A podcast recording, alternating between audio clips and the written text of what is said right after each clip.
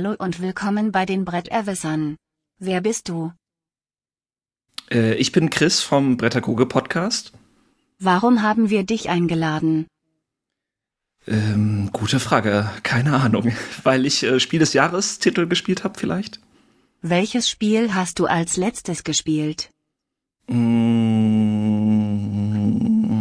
ja, sollte man eigentlich wissen. Zapotec habe ich zuletzt gespielt. Welches Spiel hast du als letztes gekauft? Gekauft. Ähm, äh, hier das äh, Carnegie. Monopoly oder Spiel des Lebens? Oh, Monopoly jeden Tag. Katan oder Carcassonne? Dann eher Carcassonne wohl. Kannst du gut verlieren? Ja, ich bin ein super Verlierer. Jeden Tag. Mit welcher Farbe spielst du? Äh, weiß, wenn es die nicht gibt, dann gelb. Du darfst eintreten.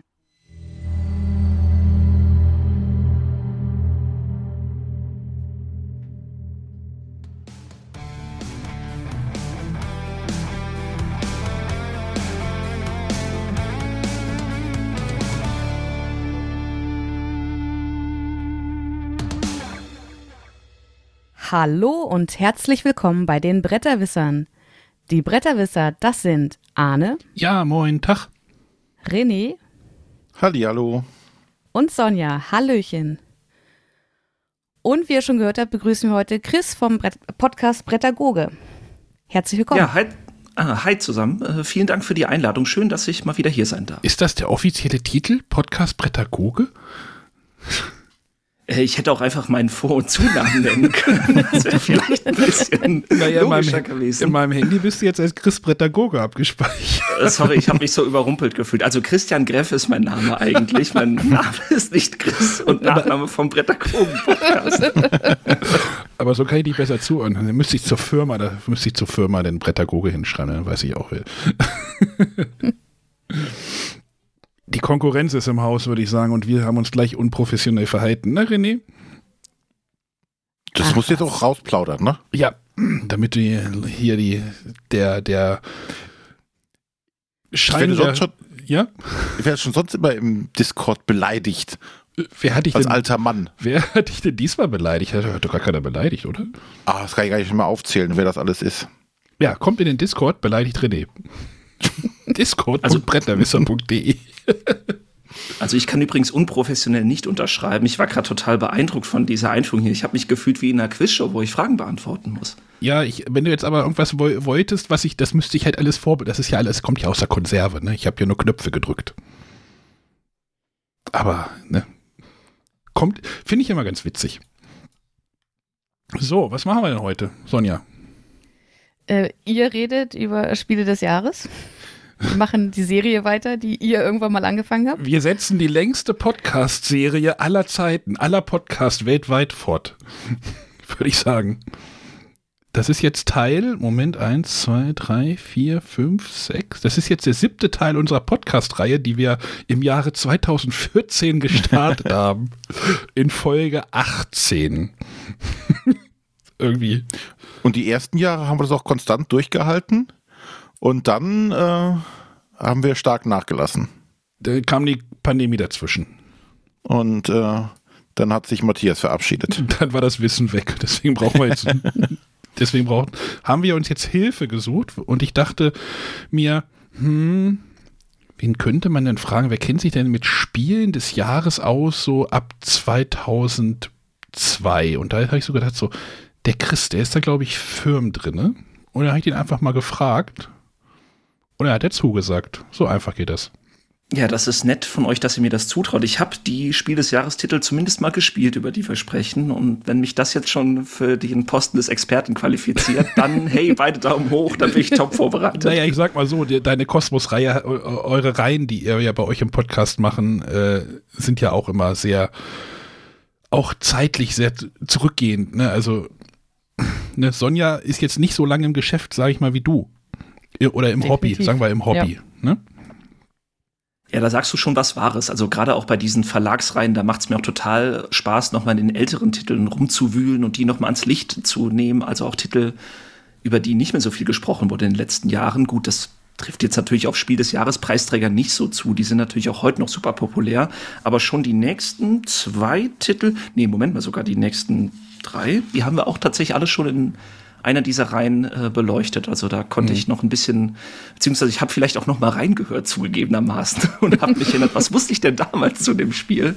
Äh, das Wissen kann ich jetzt noch mal recyceln. Ja, ich habe auch irgendwie bei uns in Folge 37 oder sowas von 2015 dann noch mal reingehört. Habe gedacht, Oh, da hat man noch die schlechten Mikros. Das war das Erste, was mir aufgefallen ist. Aber hättest du auch was zu den 80er-Jahre-Titeln sagen können? Hm, also davon habe ich die meisten gespielt, aber da hätte ich jetzt nicht groß Hintergrundwissen. Also äh, ich weiß nicht, ob, ob es heute dazu kommen wird, aber nee, da wäre ich sicherlich, da gäbe es bestimmt Leute, die da wären dafür viel besser geeignet gewesen. Ja, den haben wir ja rausgeschmissen. Deswegen funktioniert das ja nicht mehr. aber Sonja, du hast ja, hast du alle Titel jetzt mittlerweile aus, in der Reihe? Ich besitze alle, aber ich habe sie ja längst noch nicht alle gespielt. Okay, also du hast aber jetzt alle. Das ja. war, das wollte ich ja auch immer mal haben und dann bin ich dann, stößt du denn bei manchen Titeln ja auf irgendwie so eine, so eine Wand, ne? Was war jetzt das letzte, was du gesucht hast? Fokus oder sowas? Genau, das hat auch tatsächlich länger gedauert, aber es war eigentlich auch gar nicht so verkehrt, weil so hatte man immer noch ein Ziel. Also wir sind äh, noch vor Corona sehr viel auf Flohmärkte gegangen, so auf Dorfflohmärkte. Und das war immer schön, man hat noch ein Ziel, man, man sucht noch so ein günstiges Fokus. Äh, wir gehen zwar immer noch, ähm, jetzt wo es wieder losgeht, äh, auf Flohmärkte, aber so ein richtiges Ziel hat man jetzt nicht mehr. Wir können dir doch mal eins festlegen. Also da können wir, René und ich, für uns fällt bestimmt noch mal. Die, du kannst ja die Nominierten, das hat ja Matthias, glaube ich, immer noch mal gesagt, ne? Aber das wisst ihr, glaube ich, nicht, ne? Nee, das, das wird dann zu viel. das wird dann zu viel. Mhm. Also tatsächlich ist ja beim Kennerspiel, wo wir ja sagen, okay, da, da gab es dann immer noch die drei Nominierten. Da überlegen wir schon, ob wir uns da, da haben wir auch schon einen Großteil aber, aber Flohmarkt ist ja für Spiel des Jahres Spiele ja auch meistens eine gute Anlaufstelle, oder? Chris, genau. du, du kaufst, glaube ich, auch öfter mal auf dem Flohmarkt, ne? Wenn ich das so, oder? Habe ich zumindest damals sehr viel. Also gerade auch in dem Zeitraum, über den wir jetzt so sprechen, also Mitte der 2000er Jahre, da, äh, ich meine, da war ich, da war ich noch Schüler und deswegen hatte nur ein begrenztes Taschengeld und da waren Flohmärkte für mich auf jeden Fall eine Bank oder, oder ein Event am Wochenende, das ich immer gern genutzt habe, um ja, die Brettspielregale wieder zu füllen für einen schmalen Taler. Habe ich eine Zeit lang wirklich sehr gern und intensiv gemacht, ja, stimmt. Und die Spiel des Jahrestitel findest du da ja eigentlich immer irgendwas, ne? Also Absolut, die, die ja. Sind, sind, ja in großen Massen meistens da irgendwo Mhm. Drunter und drüber hat man auch immer viel hinterhergeschmissen gekriegt, hatte ich. Ja, sehr gern zum Beispiel Sherlock Holmes Criminal Kabinett hat man immer gern auf dem Flohmarkt gefunden, wo man sich dann sicher war, okay, die haben das einfach blind gekauft, dann unter dem Weihnachtsbaum ausgepackt und dachten, was ist das denn hier? Ich wollte einen Würfel werfen und ein paar Felder vorwärts ziehen. und da kam das dann wahrscheinlich nicht so an. Und dann landet es irgendwann auf dem Tapeziertisch äh, auf dem Flohmarkt, genau. ja. Erwartungshaltung bei Brettspielen, hm, schwieriges Thema. Immer. Also mein persönliches Negativerlebnis auf dem Flohmarkt war vor einigen Jahren, da waren wir noch auf der Suche nach dem King of Tokyo. Und das war ungespielt, aber die Kinder haben mit, der, mit dem Karton gespielt. Also der Karton war völlig ausgefranst. Und die Mutter priest aber auch noch an, ja, das Material ist aber ungespielt. Ich ja, ich möchte aber doch schon auch noch einen vernünftigen Karton dazu haben. Das haben wir dann auch nicht gekauft. Wie spielt man denn? Hm. Also das Spielmaterial war wohl unbespielt, aber die Kinder haben äh, halt viel Spaß mit dem Karton gehabt. Fand den Karton toll. Da könnte, ich, da könnte ich die Kinder gut versorgen. Ich schmeiße ja öfter auch mal Kartons weg. Ich habe mal auf dem Flohmarkt ein Spiel gekauft, das hatte gar keinen Karton mehr. Das war damals Dice Town von Matago. Und das hatte okay. einer, also das ganze Spielmaterial war vorhanden, aber das war alles nur so Plastiktüten. Und das habe ich heute noch, das Spiel. Ich weiß gar nicht, in irgendeiner anderen Schachtel ist es drin, aber die Schachtel von dem Spiel habe ich nie besessen. Das wirst du ja auch nicht mehr los, denn. nee. Dice Town, das hatte ich neulich auch mal auf dem Tisch. Das ist doch das mit diesen riesen lauten Klapperwürfeln, ne? Ja, genau, so, so Würfelpoker im Wilden Westen. Das war eigentlich immer ganz nett. René schwört da auch drauf, bei mir uns ist es irgendwie jetzt nicht so, aber das ist eine andere Geschichte, glaube ich. So, aber wir wollen ja heute über unsere Reihe fortsetzen. Wie gesagt, wir haben das ja irgendwann mal gestartet, damals vor fast acht Jahren. Oh Gott, oh Gott, oh Gott.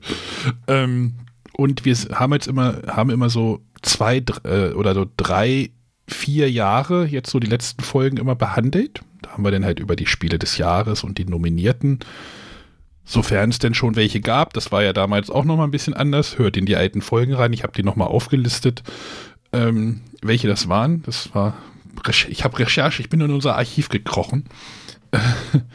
Aber heute wollen wir jetzt über die Jahre 2000 bis 2000, ja, 4, 5. Wir gucken mal, wo wir zeitlich landen. Wollen wir mal sprechen und was da so spielmäßig auf dem Tisch war.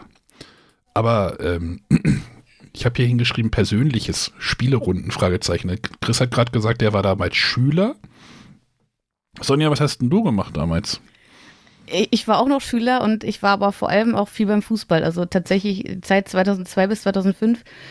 2002 ist äh, die Braunschweiger Eintracht endlich mal wieder aus den Niederungen der Regionalliga Nord in die zweite Bundesliga aufgestiegen. Ähm, und das war für mich das Einstiegsjahr als, als Fußballfan, als Eintracht Braunschweig-Fan. Und da habe ich gerade zu Schulzeiten äh, sehr, sehr viele Auswärtsspiele mitgenommen. Ähm, ja, zu der Zeit stand wirklich Fußball ganz weit oben und Brettspiele haben so gar keinen Platz bei mir gehabt. Da ging es denn bundesweite Fahrten, ne? nicht nur eine Regionalliga, ne? Ja. Äh, René, was hast du? Du warst auch noch in der Schule, ne? Ja, in der großen. Also Student war ich damals. Ähm, ja, 2002 war mitten im Studium, ähm, dass ich dann so 2004 dem Ende neigte äh, und mit Jobsuche begann. Äh, und 2005 war tatsächlich das Jahr, wo ich angefangen habe, produktiv zu arbeiten. Aber ähm, während des Studiums waren Brettspiele auch eher zweitrangig. Da hatten wir noch Zeit für Rollenspiele und so einen Quatsch. Stimmt, das ist immer die große Rollenspielzeit, ne? so bei vielen, die sagt, ich, ich studiere und wir spielen in Roll, haben Rollenspielrunden gehabt, ja. Ja, wir haben halt äh, eine WG, also wir haben zu zweit in der Wohnung gewohnt und äh, ein Jahr später haben dann über uns in der Wohnung auch zwei Studenten äh, da sind da eingezogen und da hatten wir halt immer genügend Leute zum Spielen da gehabt und dann wurde halt auch mal so eine Nacht durchgespielt. Traumhaft, ne? Ja, Jetzt haben wir hier auch vier Leute im Haus, aber. Äh Keiner spielt mit dem Rollenspiel. nee, nur Teile davon spielen. Nee, nee, egal. oh Gott. So, Chris war noch in der Schule. Genau, richtig, ja. Das war auch eine, eine coole Zeit damals, weil 2002, da war ich in der siebten Klasse. Oh Gott, und, oh Gott, oh Gott, oh Gott. Ja, ja, ich bin, ich bin wahrscheinlich wieder der Jüngste hier in der Runde, wie so häufig. Aber das war, ja, also ich war damals noch nicht jetzt irgendwie in der Szene drin, so im Sinne von, dass ich schon Zeitschriften gelesen hätte oder im Internet war ich, glaube ich, schon unterwegs, aber noch nicht. Aber lesen konntest du? Auf Brettspiele, ja, gerade so. Oh, gut. Und ich weiß aber, also bei mir war es so, ich bin ja aufgewachsen in einem kleinen Dorf, ein bisschen außerhalb von Koblenz. Und als ich dann aber auf die weiterführende Schule ging, bin ich im Bus nach Koblenz reingefahren. Und ich bin nach der Schule selten direkt wieder nach Hause gefahren, sondern ich bin immer noch eine halbe Stunde oder eine Stunde so durch die Stadt gelaufen, habe die ganzen Kaufhäuser abgeklappert und habe immer geschaut, also natürlich auch Brettspiele, aber auch andere Sachen. Ich bin ja auch großer Hörspielfan. Hörspielkassetten waren noch deutlich erschwinglicher für so ein begrenztes Taschengeld.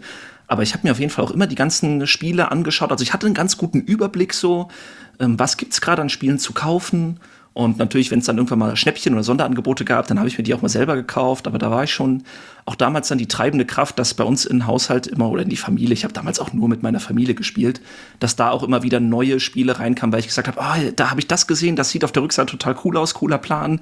Hier können wir das nicht kaufen. Und äh, doch, also ich habe mich da schon sehr für Brettspiele interessiert auf jeden Fall, äh, wenn natürlich auch ganz anders als heute. Ja, ähm, ich war damals schon aus der Schule raus und habe auch studiert. Äh, und hatte dort so eine, ja, unregelmäßige Spielerunde. Die war aber eigentlich so, hm, also ich hätte da gerne mehr gespielt, aber es war alles so, ja, eher noch Computer und halt ab und zu mal irgendwie, oh, ich weiß noch, wir hatten einen ganz schlimmen Abend mal mit Star Wars Monopoly. Das war ganz schlimm. Oh, das fand auch noch alles super. Äh, ja ich weiß nicht, La, Lazita, Chita? Nee, wie wird das eigentlich ausgesprochen? Lazita? Die ist mit diesen ich habe mein Leben lang immer Lassita gesagt und letztens habe ich gehört, dass es auf jeden Fall anders ausgesprochen wird. Ja, das war ja das mit diesen komischen Steinholz, äh, Steinholzmännchen, äh, mit diese komischen Männchen. Das haben wir damals relativ viel gespielt tatsächlich. Äh, aber ansonsten war da bei mir auch nicht so viel spielemäßig. Also jetzt nicht im Vergleich zu heute, das muss man. Lief noch so ein bisschen nebenbei. Gut, dann haben wir, ja. Wollen wir einfach mal bei 2002 anfangen? also anscheinend, also das hätte mir jetzt uns Matthias ja natürlich sagen können, es gab damals genauso wie, es ja heutzutage auch ist. Also erstmal gibt, gab es damals ja einen Preis, ne? Das, das dürfen ja viele, die jetzt vielleicht doch relativ neu in der Szene sind, nicht vergessen. Es gab damals ja nur den Spiel des Jahrespreis und äh, manche Sonder, ab und zu mal so ein Sonderpreis, ne? Irgendwie schönes Spiel oder wie, wie war das? Wie hießen die alle? Oh Gott, äh, verschiedene. Ne? Tolle Wobei Anleitung. Ich ja? möchte ich da jetzt ungern direkt unterbrechen, aber das Kinderspiel gab es ja, schon okay, das, genau, Zeitpunkt. Genau, das habe ich gerade befürchtet, dass es das Kinderspiel schon gab. Ja, unterbrich mich ruhig.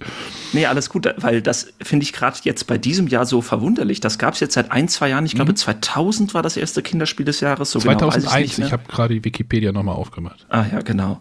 Und äh, umso überraschender ist, erscheint es ja hinter dem Hintergrund, dass dann quasi das Spiel, nämlich Villa Paletti, um das es jetzt zuerst geht, mhm. dass das dann aber Spiel des Jahres geworden ist, weil es ja durchaus ein valider Punkt wäre zu sagen, wäre das vielleicht nicht sogar eher was fürs Kinderspiel des Jahres gewesen. Genau, Preisträger 2002 war Villa Paletti von Bill Payne. Ich glaube, wenn ich mir irgendwie einen Videospielcharakter mache, nenne ich den auch das nächste Mal Bill Payne. äh, erschien bei Zoch und ähm, tatsächlich bin ich im Moment in, im Besitz dieses Spiels sogar, weil René es einmal aussortiert hatte. René. Genau, und ich habe es immer noch hier stehen. Wir hatten das, warum auch immer, zweimal hier im Haushalt. Okay, vielleicht als ihr die Haushalte vereinigt habt, dann ist es. Nee, keine Ahnung, wie das zweimal hier gelandet ist, aber auf jeden Fall hatten wir es zweimal, deswegen durfte es einmal gehen. Erzähl doch mal, was Villa Paletti ist. Villa Paletti ist ein Geschicklichkeitsspiel, in dem wir versuchen, ähm, ja, nicht gemeinsam, aber wir haben ein Bauprojekt, in dem wir äh, mit verschiedenen äh, Steinen und unebenen Flächen aufeinander, äh, die da aufeinander zu bauen und nach oben zu kommen. Ohne dass das Haus umfällt, denn äh, ähnlich wie, wie bei Mikado oder sonstigen, muss ich meine Steine, die ich unten verbaut habe, wieder rausnehmen, um oben weiterbauen zu können. Sprich, das Ding ist irgendwann eine ziemlich wackelige Angelegenheit, weil unten noch so zwei oder drei Steine liegen, dann kommt die nächste Ebene, das sind da nur noch so zwei, drei Steine. Und irgendwann, äh, das ist der große Highlight, dann bricht das Ding halt einfach zusammen. Das Spiel hat einen Haken, ne? Ein sehr großen Haken. Damit man die Steine aus dem äh, oder unter den Platten wieder rausziehen kann. Und dann geht es irgendwie darum, wer ist der König gerade oder wer ist, wer hat die meisten Steine irgendwie oben oder wie das war. Genau, wer hat auf dem obersten Plateau, wenn zusammenbricht, äh, die meisten Steine gehabt. Genau. Ja. Chris, du hast das bestimmt auch gespielt, ne? Ich habe das bestimmt auch gespielt. Ja, ich besitze es auch sogar noch, allerdings nicht hier bei mir zu Hause, sondern das ist eins meiner wenigen Spiele, die ich in meiner Grundschulklasse habe. Also ich bin Grundschullehrer von Beruf, wer es jetzt nicht wusste.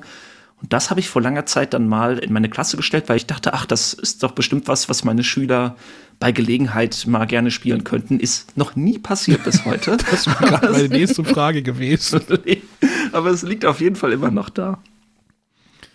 Man könnte auch sagen, das ist ein kompetitives Menara, ne? wenn man jetzt sagt, man ist man bleibt bei den aktuelleren Spielen. Ähm, oder ne, ein Jenga-Klon? Nee, Klon nicht, aber. Nee. Aber ja, es entlehnt sich aber schon. Ich frage es, Jenga ist wahrscheinlich älter, ne? Aber ähm, so. Jenga ist ja? deutlich älter und ich finde den Vergleich auch ehrlich gesagt naheliegend, weil es ist, geht ja schon darum, dass wir quasi immer irgendwas rausziehen, es oben drauflegen, dadurch wächst das Gebilde immer weiter nach oben und wird umso wackeliger, dass es irgendwann einstürzt. Das ist ja, denke ich, schon, ähm, ja, okay. sind schon viele Parallelen da. Also es ist keine Kniffel-Variante.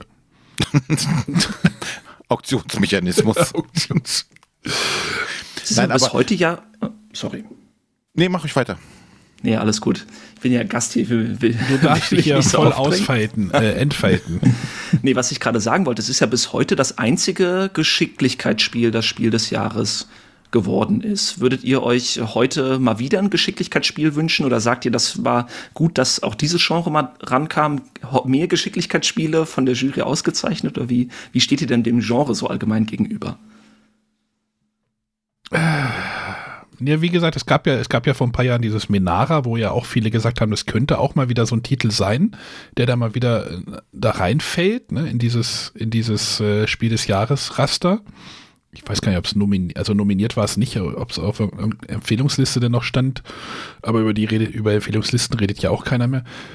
Es wäre mal wieder spannend, so ein Geschicklichkeitsspiel. Die Frage ist aber halt, ja, nutzen die sich ab oder ich weiß, weiß es denn nicht, ne? So. Ich meine, vom Anspruch, da wo, wo die Spiele des Jahres sich jetzt so im Moment äh, bewegen, ne, vom Anspruch her, da würde wahrscheinlich viele Geschicklichkeitsspiele mit reinpassen, ne?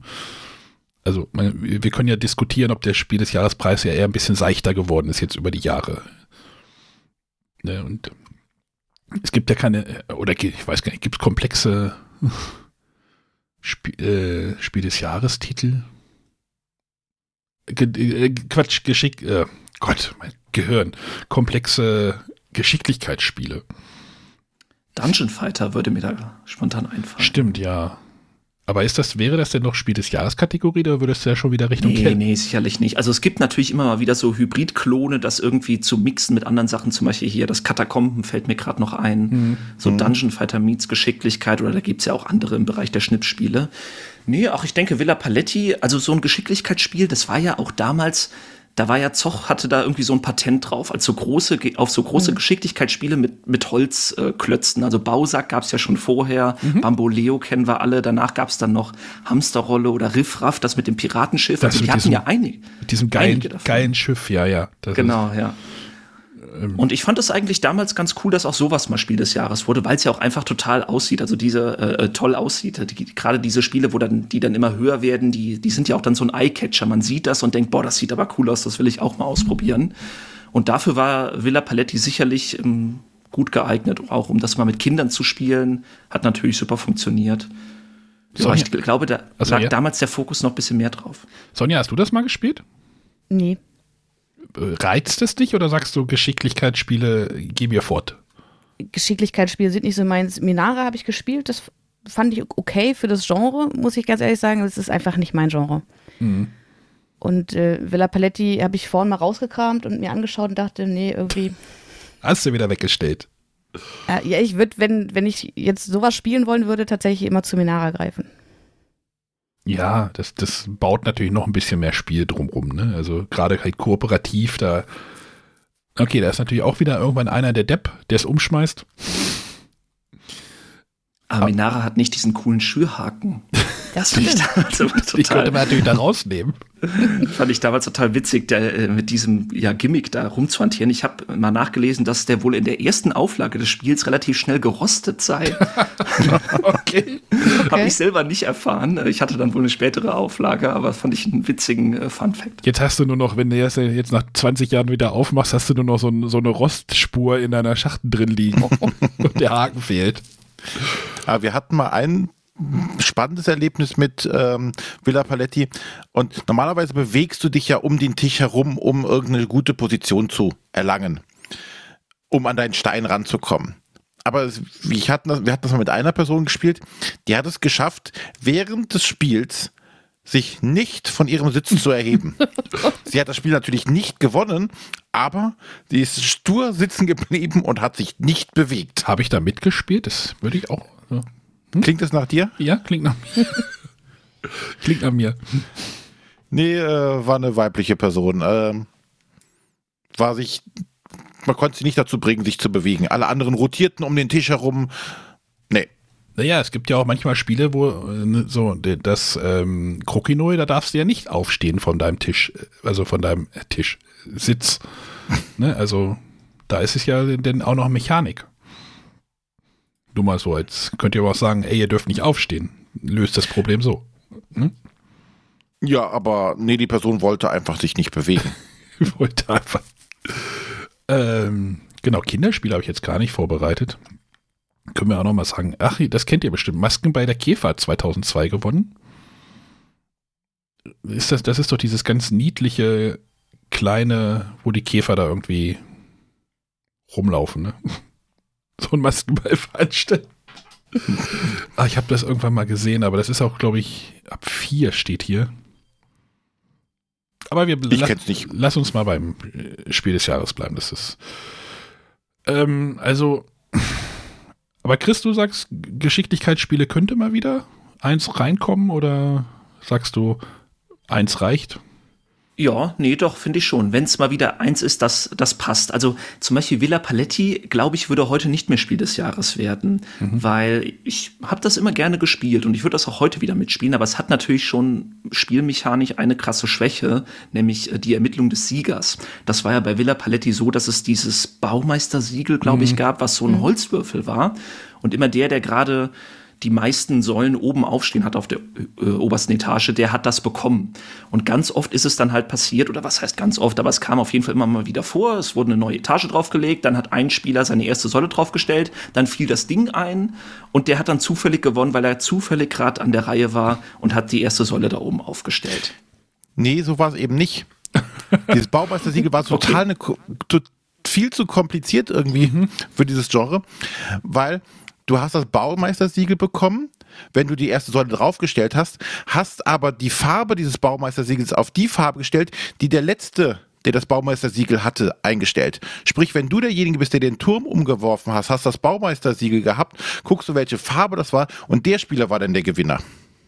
Ja, das war aber nur so, wenn, wenn du als Besitzer auch wirklich das äh, Spielende auslöst. Also prinzipiell hat ja. schon der gewonnen, der dieses Siegel hat. Nur wenn er selber die Villa zum Einsturz bringt, genau, dann gibt es ja diesen Mechanismus für. Da hast du schon recht. Da könnte man jetzt sagen, das ist eine clevere Idee, aber das war, also da bin ich der Meinung, da bin ich der Meinung, ja, heute würde die Jury sowas, würde dafür das Spiel abstrafen und sagen, nee, das ist eine zu große Schwäche. Das liegt bestimmt auch daran, dass es heute einfach, dass die Auswahl viel, viel größer ist und dass man da viel knallhärter sein darf, wahrscheinlich in der Bestimmung der Kriterien. Reicht das aus für ein Spiel des Jahres damals? Gab es wahrscheinlich nicht so viele andere starke Alternativen. Da konnte man dann auch mal über so eine Schwäche wahrscheinlich hinwechseln. Aber wenn ich mir jetzt mal vorstelle, ich würde mit Steff und Nico hier, meinen Podcast-Kollegen, die ja auch in der Jury sind, das heute spielen. Also Steff würde das würde sagen, äh, nee, sorry, keine, keine Chance, äh, wegen so einer Kleinigkeit.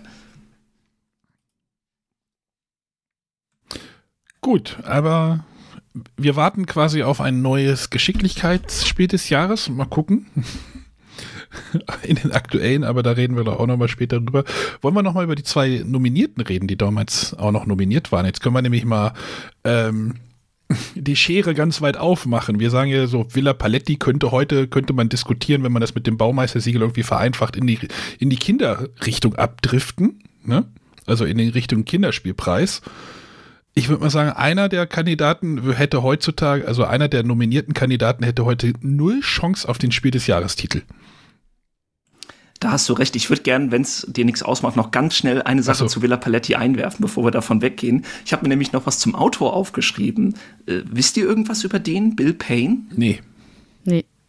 Das ist auch einer der Preisträger, wo ich nicht gewusst hätte, wer ist denn da eigentlich der Autor. Und ich habe beim Boardgame Geek, na, bei Boardgame Geek nachgelesen, dass dieser Bill Payne äh, ein kanadischer Brettspielautor ist, der hauptberuflich Koch ist.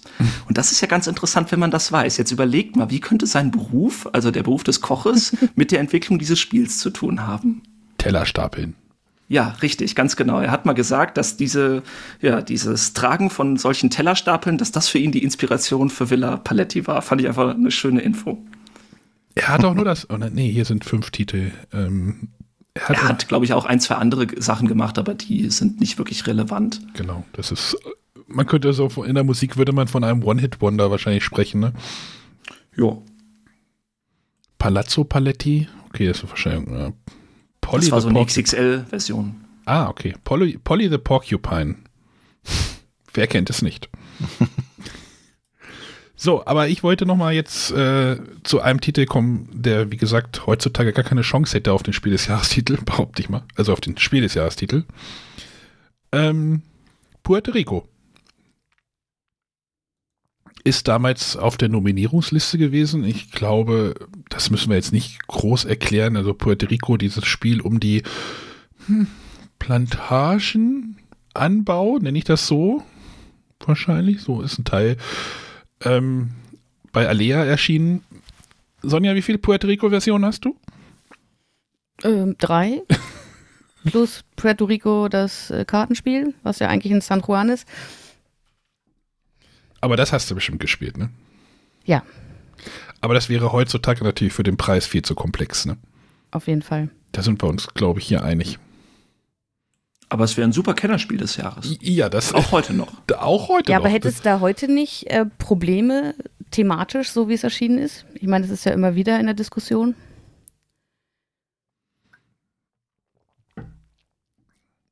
Hm. Musste lila Arbeiter einsetzen, dann sind die besser. Nee, das haben wir ja gelernt, das ist ja auch nicht richtig. Also ich weiß nicht, ob das, äh, wenn es jetzt aktuell erschienen wäre, ob das nicht wegen des Themas rausgeflogen wäre. Magst du sicherlich recht haben, habe ich jetzt auch nur auf die Mechanik bezogen. Und Ja, die klar. war, die spielt sich ja heute immer noch genauso gut wie, wie damals. Also dafür, wie viele, ich sag mal, in Anführungszeichen komplexere Spiele, so aus den frühen 2000ern, also es ist ja jetzt schon 20 Jahre alt, Ja. wie viele sind davon heute noch so gut oder sind so gut gealtert wie Puerto Rico? Also da fallen mir nicht viele andere Titel ein. Genau, Kernmechanismus bei Puerto Rico ist ja dieses äh, Action Selection, gibt es da auch einen deutschen Begriff für? Ähm, Aktionsauswahl. Bisschen lame. ähm, ja, du suchst dir halt eine Aktion aus von, ich weiß nicht, fünf verschiedenen, sechs. Ähm, du kriegst die Aktion ein bisschen besser und alle anderen dürfen die Aktion auch machen. Finde ich eine super Mechanik. Ich, ich mag die tatsächlich. Ähm, Gibt es ja jetzt ja auch wieder bei ähm, Terraforming Mars Ares Expedition hat ja auch wieder da Anleihen so ein bisschen. Ne? Also so ein bisschen. Äh, Oder das Race for the Galaxy hat er ja auch. Oder das San Juan, das hat sich, äh, Moment, wie war die Reihenfolge? War San Juan, also das Puerto Rico Kartenspiel, wie es ja jetzt heißt, äh, das war vor Race for the Galaxy oder nach? Das war vor Race for the Galaxy, aber der Mechanismus war trotzdem schon von Race for the Galaxy entliehen, obwohl das noch nicht erschienen war. Ja, also irgendwie so. ähm, Finde ich immer cool. Also du kannst den Goldhändler nehmen, du kriegst irgendwie mehr Gold und alle anderen kriegen ein Gold weniger oder so. So ist. Und dann baust du dir halt eine Plantage, musst Güter produzieren, baust noch eine kleine Stadt nebenbei auf, auf so einem Plan. Und hat halt diese Diskussion mit dem Thema, äh, in, der- in der Version, die ich auch habe, sind das halt die, die Arbeiter, die du auf die Plantagen schickst, kleine braune Scheiben. Da hatten wir ja auch vor, wann war das kurz vor Weihnachten, die ja die Folge mit dem Edwin Lischka über so Kolonialismus-Themen und Schwierigkeiten mit den Abbildungen des Kolonialismus. Ähm, aber ich glaube, trotzdem kann man sagen, dass man es mechanisch ein richtig cooles Spiel ist. Das, das, darauf können wir uns ja, Ja. einigen, thematisch diskussionswürdig. Auf jeden Fall bin ich voll bei dir. Also du hast es schon gesagt, mit dieser Rollenwahl, mit den Privilegien, was wir heute in zig Spielen haben, das hat es meiner Meinung nach erfunden. Genauso wie dieser Mechanismus, dass lange nicht gewählte Rollen, dass da dann eine Münze draufgelegt Genau. wird, die dann mit der Zeit also doch wieder attraktiver werden, war meiner Meinung nach auch als erstes in Puerto Rico. Also ein total wichtiger Meilenstein für die Szene quasi. Hat ja dann auch den Deutschen Spielepreis gewonnen und war jahrelang bei Boardgame Geek auf der Eins. Also ein total wichtiger Titel für die Szene. Ja, auf jeden Fall. René, hast du das gespielt? Nee, tatsächlich nicht. Solltest du mal nachholen. Alter, krass. Ja. Ja. Genau, es gab ja halt noch denn das Kartenspiel-Spin-Off und halt, wie gesagt, nochmal irgendwie, ja, andere Versionen jetzt. Die sind, gab noch eine kleine Erweiterung, ne? Oder wie war es? Neu, ein paar neue Gebäude, aber richtig, so heutzutage würde man da wahrscheinlich richtig noch Erweiterungen hinterher schieben. Ist ja da nicht passiert, ne? Ja, die sind jetzt immer schon inkludiert, glaube ich, in den neuen Ja. Auflagen. Ja. Als irgendwie neue, ein paar neue Gebäude, aber könntest ja auch einfach neue Rollen noch einführen oder irgendwas. Also, ne? Wie gesagt, heute, Aber heute. eine Mini-Erweiterung brachte, glaube ich, eine neue Rolle, oder? Also da gab es ja noch mal eine zusätzlich. Ich weiß gar nicht, ob die in der Spielbox oder. Also ich meine, da gab es auch noch mal eine neue Rolle. Okay. Jetzt auch in der aktuellen Alea-Auflage auch mit drinne ist. Und dann soll Alea ja auch an einer neuen thematisch überarbeiteten Ausgabe arbeiten. Also kaufst du denn das ist Spiel das vierte Mal? Vermutlich. Wenn eine Zahl draufsteht, ne? Ja. Chris, hast du das noch? Puerto Rico, ja klar, das habe ich noch in der Original-Alea-Version und die ganzen Neuauflagen. Da habe ich ganz viele auch gar nicht von gespielt, weil ich auch schon die neuen Gebäude oder dann diese, was waren es, die Adligen, genau, diese roten Scheiben, das fand ich schon alles nicht so interessant. Ich dachte mir, nee, komm, ich bleib beim Grundspiel und deswegen habe ich auch nur das Original hier. Ich musste mich gerade umdrehen, nochmal in meinen Schrank gucken, aber bei mir steht es hier auch noch rum. steht schon relativ lange rum. Ich, das ist, glaube ich, auch schon so 15 Jahre bestimmt alt bei mir. Genau, und der dritte im Bunde oder das zweite nominierte Spiel. Ich weiß nicht, ob man auch von einem Klassiker sprechen kann. Können wir gleich nochmal diskutieren. Transamerika von Franz Benno de Long und erschienen bei Winning Moves. Und vor ein paar Jahren, ich glaube vor drei Jahren oder sowas, gab es ja nochmal eine neue Auflage davon, weil das Spiel war dann irgendwie auch bei Winning Moves. Also der Verlag ist ja dann irgendwie in die Monopoly-Richtung abgedriftet, wenn mhm. ich das mhm. richtig im Kopf habe. Ja, ja. Äh, und dann hat Ravensburger das nochmal rausgebracht als Trans-Europa, mit aber, wo halt Transamerika mit drauf war auf der Rückseite. Ich habe aber lieber mit dem anderen Plan gespielt. Ähm, wie beschreibe ich das Spiel denn jetzt mal? Das ist ein nett, ja, wenn man jetzt sagt Eisenbahnspiel, ist glaube ich ein bisschen hochgegriffen. Ein Netzwerkverbindungsspiel. Du baust ein Netzwerk und verbindest die irgendwann zusammen. Ähm, das habe ich auch vor einem Jahr oder so, was war hier in der Spielegruppe, da haben, wollten die was Schnelles spielen, dann bin ich dann halt mit dem Trans, habe ich diesen Plan auf den Tisch gelegt, das ist halt der, der Transamerika, ich habe halt eine Transamerika-Version noch hier, weil ich diese Ravensburger Version irgendwie nicht so schön finde. Viel zu groß für das, was sie ist. Ja, Aber, vor allem ist alles Plastik und äh, in der Winning Moose-Ausgabe war alles schön noch aus Holz. Ah, okay. Und da habe ich diesen Plan auf den Tisch gelegt. Das ist halt so ein Amerika-Plan. Die dachten, wie, das wollen wir jetzt in einer Viertelstunde spielen? Du schleppst hier ein Zugspiel an. Wie soll denn das funktionieren? Also, was machst du denn hier? So. Und äh, habe ich gesagt, nee, das geht ganz schnell. Du hast einfach da und dann baust du halt, versuchst du halt fünf Städte zu verbinden, die halt über die USA verteilt sind. Legst halt einfach nur diese Klötzchen, Verbindungs-, Eisenbahn-, Strecken, Verbindungsklötzchen, einfach ne, Holz oder Plastik. Ähm, aber die haben halt alle eine Farbe von jedem Spiel. Also ihr baut halt irgendwie erst ein Netz, die verbinden sich denn, weil dann kannst du dich mit dem Netzwerk eines anderen verbinden, dann könnt ihr zusammen an dem Netzwerk arbeiten. Am Ende ist es meistens ein riesiges und wer am Ende die meist äh, zuerst seine Städte verbunden hat, gewinnt dann die Runde. Es werden dann mehrere Runden gespielt. Und das ist halt so von der Leichtigkeit richtig, richtig cooles. Ja, ich finde Absackerspiele mal irgendwie einen doofen Begriff, aber so ein schnell gespieltes Spiel, wo halt auch keiner groß lange überlegen muss, sondern du hast meistens so deinen Plan, wo du hin willst und dann feuerst du die anderen vielleicht nochmal an, ah, jetzt verbinde doch deinen, dein Netzwerk mit meinem und dann können wir zusammen und ja. Chris, was hast du dazu? Hast, du hast das bestimmt auch gespielt, ne? Ich bin ganz großer Fan von Transamerika. Also ich mag das wirklich gerne. Ich habe die Winning Moves Version hier und auch den Nachfolger dann äh, von Europa.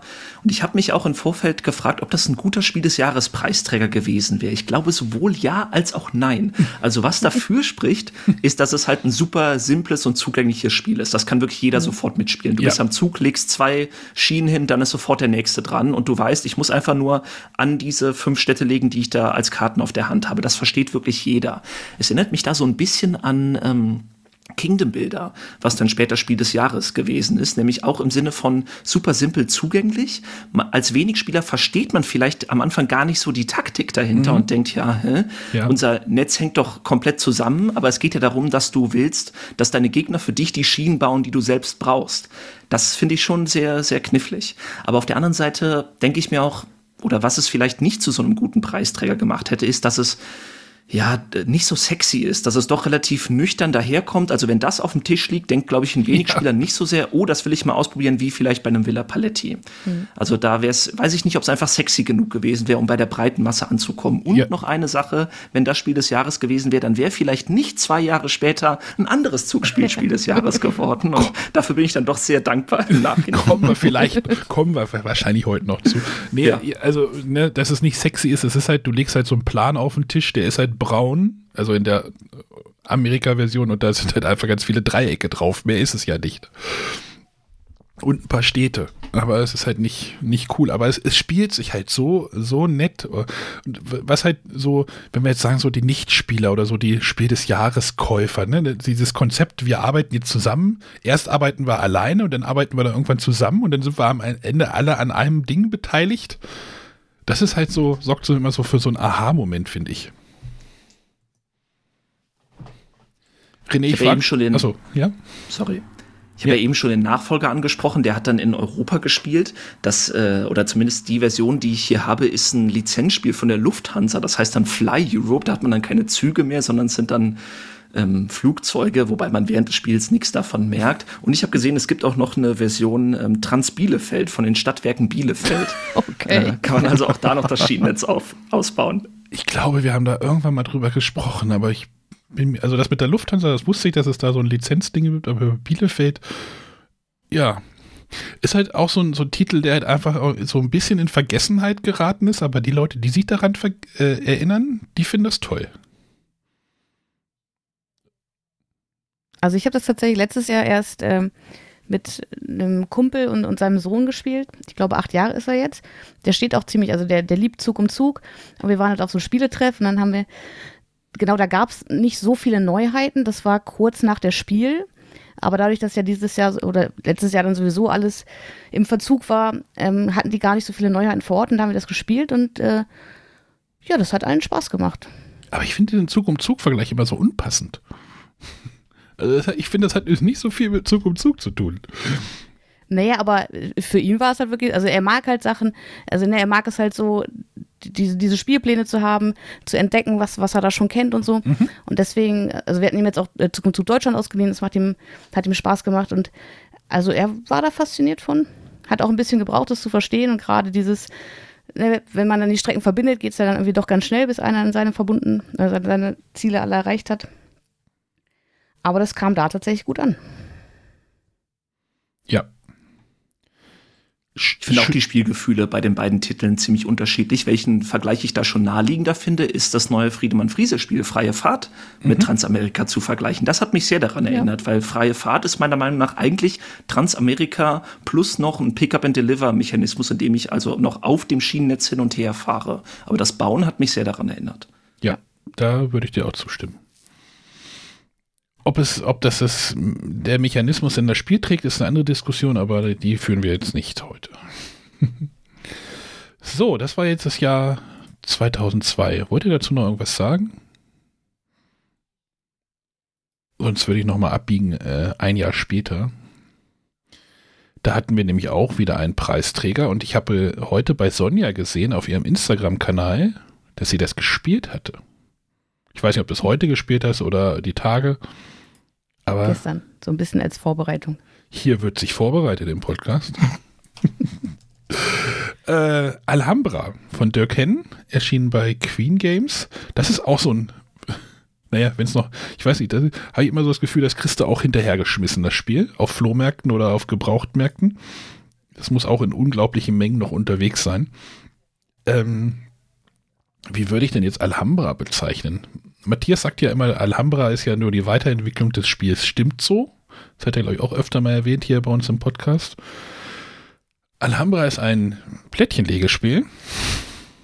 Haben wir auch eine großartige Folge mal zugemacht. Ähm, in dem es darum geht, so eine Stadt aufzubauen, Wertung auszulösen und halt diese Plättchen möglichst mit seinem Geld geschickt zu kaufen, denn es gibt irgendwie, ich glaube, drei oder vier Währungen ne, in dem Spiel. Vier. Vier. Äh, Sonja, erzähl du es doch. Du hattest es doch zuletzt jetzt nee, auf dem Tisch. ja, aber ich habe es absolut nicht vorbereitet. Ach so, ja. Mach ruhig weiter. Ich, äh, Bei mir ist es irgendwie schon zehn Jahre her, dass ich das mal gespielt habe.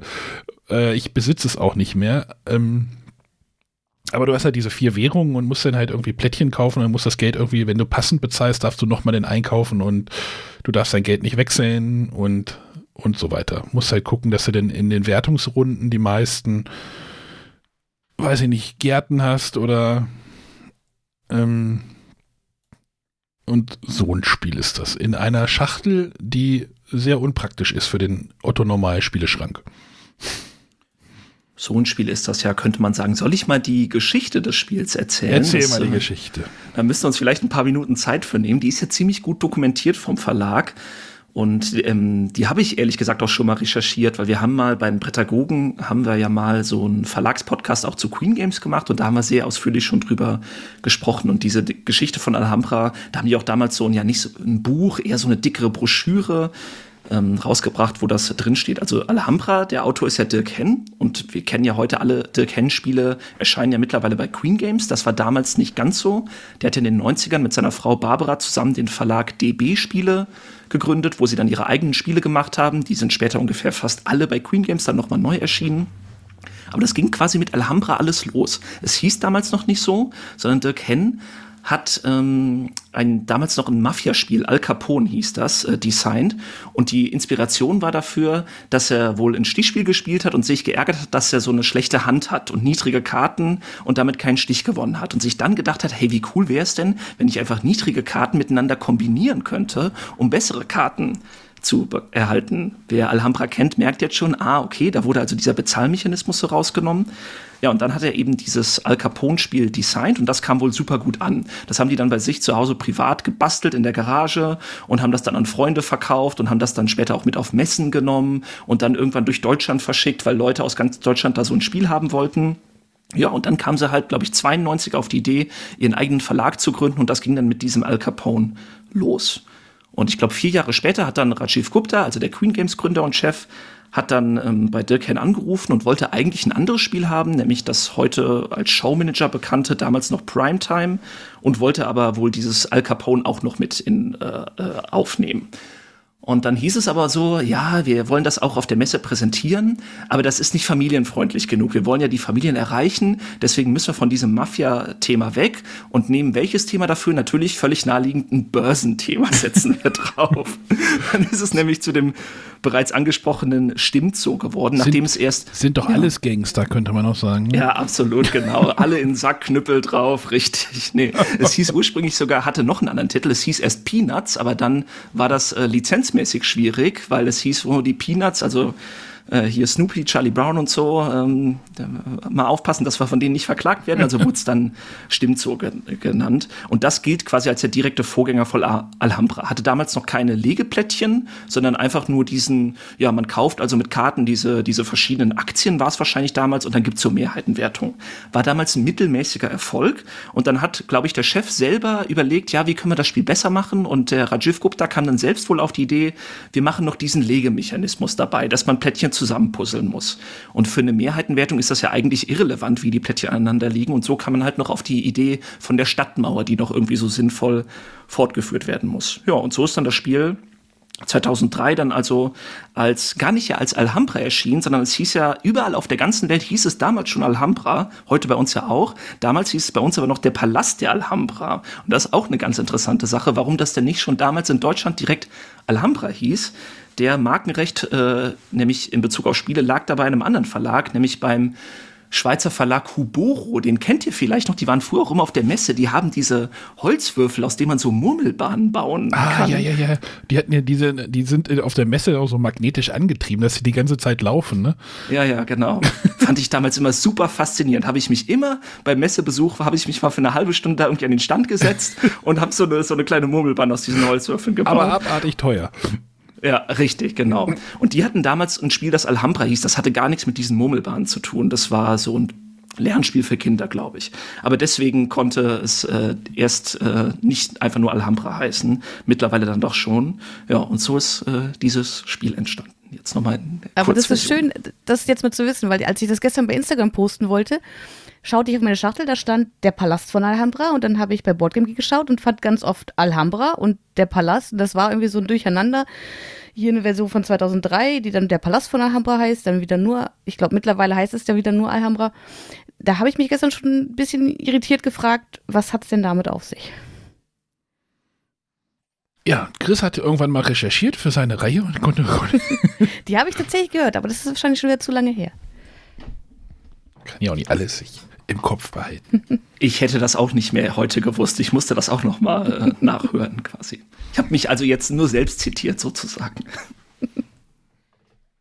Ja, äh, wie gesagt, ich habe es vor ein paar Monaten, da, da hatte ich halt so eine Ausmistaktion mit einem Kumpel und er meinte halt, bei jedem Spiel, bei dem du zögerst, äh, das fliegt dann raus und Alhambra war aus dem Spiel, wo man sagt so, hast du es? Weil es ein, ein Spiel des Jahrestitel und ein, ich mache mal Anführungszeichen, Klassiker ist? Oder willst du es wirklich nochmal spielen? Dann habe ich das ne, Spielen verneint und dann ist es halt jetzt bei mir ausgezogen, weil ich sage so, ja, es ist okay, aber für okaye Spiele habe ich keinen Platz. Es klingt hart, aber es ist leider bei mir so. Ich habe begrenztes Platzangebot und dann müssen die auch gehen. Das hatte ich aber auch wirklich damals den relativ zügig, glaube ich, gekauft nach dem Spiel des Jahres gewinnen und ja. Hm, ich, ich, bin ich, zucke bin ich aber bei dir auf jeden Fall. Also ich will dem Spiel äh, nichts äh, in Abrede stellen. Das ist sicherlich ein gutes Familienspiel, aber auch ich bin da nicht der große Fan von. Ich habe es auch gar nicht mehr selber und habe auch nicht mehr so das Bedürfnis, es zu spielen. Aber für Queen Games war das natürlich der Riesenerfolg, der bis heute den Verlag finanziert. Und dann wurden ja unzählige Erweiterungen rausgehauen und Spin-off-Titel und alle möglichen Boxen dann später. Es gab die Big Box, die Family Box, die Mega Box, die äh, Spielbox, nee, das war was anderes, aber die haben auf jeden Fall, äh, ja, jede Gelegenheit genutzt, um den Titel irgendwie auszuschlachten. Die haben ja dann auch ja. alte Spiele, die eigentlich andere Spiele waren, nochmal neu aufgelegt unter dem Alhambra-Titel. Ähm, irgendwie so, zum Beispiel die Gärten der Alhambra war eigentlich auch eigentlich ein ganz anderes Spiel, aber komm, da klatschen wir auch noch den Alhambra-Namen drauf, passt ja irgendwie. Ja, das, das, war auch so das erste Spiel, wo ich, wo, wo ich so das Gefühl hatte, okay, hier kommen jetzt ein paar Erwe oder hier kommt eine Erweiterung. Dann kommt, da stand hier glaube ich auch schon drauf, die erste Erweiterung oder sowas, als, als das damals so, hä, wie soll noch eine Erweiterung geben? Das war so bei mir in meinem Kopf so, wie noch eine Erweiterung? Ich, ich gucke jetzt gerade, hier stehen irgendwie jetzt sechs Erweiterungen dafür. Und das waren damals schon Module, ne? Ja, siehst du, furchtbar. Also kann man, auch, kann man auch gleich ganz lassen. René, hast du das mal gespielt? Ja, und das haben wir relativ viel sogar damals gespielt. Äh, aber ich habe ja eben von den Kartons gesprochen. Da ist es jetzt drin. vor, vor dem Podcast war das noch. Genau. Also es wird bei dir jetzt auch ausziehen. Genau. Weil du es nicht mehr spielst. Oder genau. weil, weil man sagt, man muss es jetzt nicht im Schrank haben. Ich bin ja da jetzt nicht so platzbegrenzt wie du, aber ähm, ich sortiere ja schon Sachen aus, wo ich sage, die kommen hier einfach nicht mehr auf den Tisch, dann dürfen sie auch gerne gehen. Ich muss nicht sammeln. Ich sag mal so, erwarte keinen hohen Verkaufspreis dafür. Bei der ganzen Box, äh, also bei den ganzen Sachen in der Kiste erwarte ich keinen Preis. Ah, ich, keinen hohen. Ein, ein Konvolut-Aktion wird das also. Ja. Also wir haben unsere Version, die wir jetzt auch gestern gespielt haben, tatsächlich äh, geschenkt bekommen. Die war gratis bei eBay Kleinanzeigen eingestellt. gratis? Drei, drei oder vier Erweiterungen sogar, du musst sie nur abholen. Also ich habe, glaube ich, für meins auch irgendwie 5 Euro gekriegt. Ich habe gedacht, okay, 5 Euro, cool. Aber, oder es war auch eine Konvolutgeschichte, ich weiß es nicht. Also der Markt ist anscheinend voll davon. Jetzt tut es mir fast ein bisschen leid, dass hier jetzt niemand in der Runde ist, der so zumindest so ein bisschen in die Bresche springt für das Spiel, weil es ist ja jetzt nicht schlecht oder so. Ich will auch gar nicht, dass das jetzt so super negativ hier dargestellt wird. Es ist auf jeden Fall ein solides Familienspiel oder auch ein gutes Familienspiel. Nur trifft jetzt vielleicht heute auch nicht mehr so unseren Geschmack. Ja, oder hast du wieder halt einen, einen Kandidaten, wenn du sagst, du möchtest ein Legespiel, dann greifst du halt zu Carcassonne wahrscheinlich eher so, wenn du das auch dazu, ne? Also, klar, sie haben noch mal ein bisschen unterschiedliche Mechaniken, aber Wobei ich sagen muss, also ich fand es gestern, ich habe es jetzt auch nach längerer Zeit mal wieder gespielt und ich kenne es ja gar nicht von damals, sondern habe es ja dann auch erst viel später kennengelernt und dachte mir gestern, eigentlich, eigentlich ist es doch ganz cool, nur wir haben es zu zweit gespielt, zu zweit ist es jetzt halt nicht so, weil es ja wirklich um Mehrheiten geht. Aber da dachte ich so, mit, mit mehr Spielern könnte ich mir das durchaus nochmal vorstellen. Sonja springt in die Bresche. Ja, und also ich meine, gerade wir haben jetzt so eine Gruppe mit Arbeitskollegen, da sind wir sechs Spieler und sechs Spieler ist schon wenn ich da so auf meine aktuellen Titel schaue, die ich zum Rezensieren hier habe, da gibt es nicht viel für sechs Spieler. Ja, das stimmt. Hm. Und das könnte ich mir in der Runde zum Beispiel vorstellen. Dann sagen die, ach, geh weg mit dem alten Käse.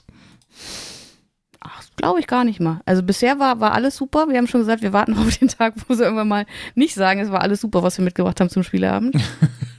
irgendwann kommt es. Ja, die sind noch so in dieser Flitterwochenphase. Gerade erst Brettspiele für sicher entdeckt. So, also, ja, Alhambra. Hm, ja, schon okay. Also, ja, weiß ich auch nicht. So, die nächsten, also es gibt noch, es gab noch zwei Nominierte. Äh, es sei denn, Chris hat noch irgendwas zu Alhambra zu, zu, hinzuzufügen, aber. nee, diesmal nicht. Wir können ganz zu Ich, ich, ich klopp das jetzt vorher ab. Aber nett, dass du fragst. Äh, Problem ist, bei den zwei Nominierten kann ich nichts zu sagen weil ich die beide nicht kenne. Das ist einmal Clans von Leo Colovini, auch noch erschienen bei Winning Moves. Äh, und die Dracheninsel von Tom Schöps von Amigo. Wie gesagt, die beiden kenne ich gar nicht. Ich kann da auch gar nichts zu sagen. Sehr gut. Denn scheint, ist Clans nicht das mit, nee, Clans, welches war denn dieses Spiel mit diesen kleinen Holz, runden Holzhütten? War das nicht, war das Clans? Ja, das war Clans, genau. Ja, das war, das hatte ich irgendwann mal damals so, da fand ich diese Holzhütten irgendwie. Das ist so das, was mir davon im Gedächtnis war, aber was, was man da machen musste, wahrscheinlich irgendwelche Clans auf irgendeinem Spielbrett ausbreiten und irgendwelche Holzhütten hin und Nee, her schieben. genau das Gegenteil, witzigerweise. Das war bei Abreißen? Clans so.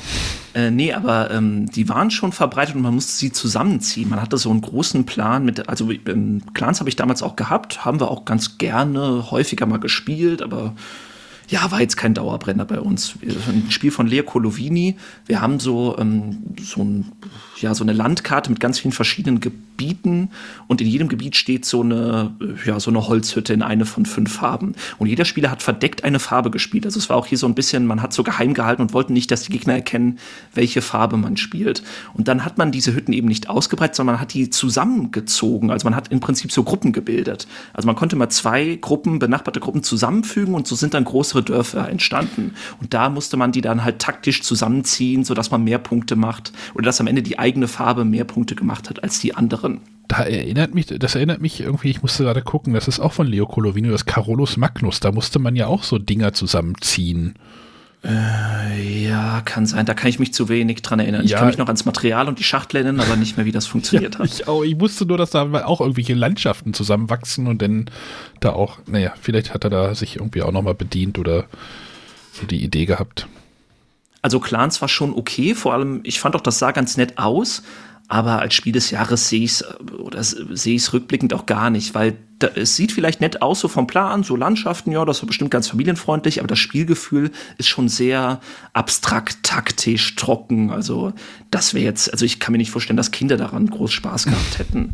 Deswegen, ähm, da hat schon das richtige Spiel getroffen. Zur Dracheninsel kann ich gar nichts sagen, habe ich auch nicht gespielt. Finde ich ein bisschen schade. Ich habe mir noch mal angeschaut, wie das funktioniert. Da bewegt man sich ja auch über so verschiedene Landschaftsfelder.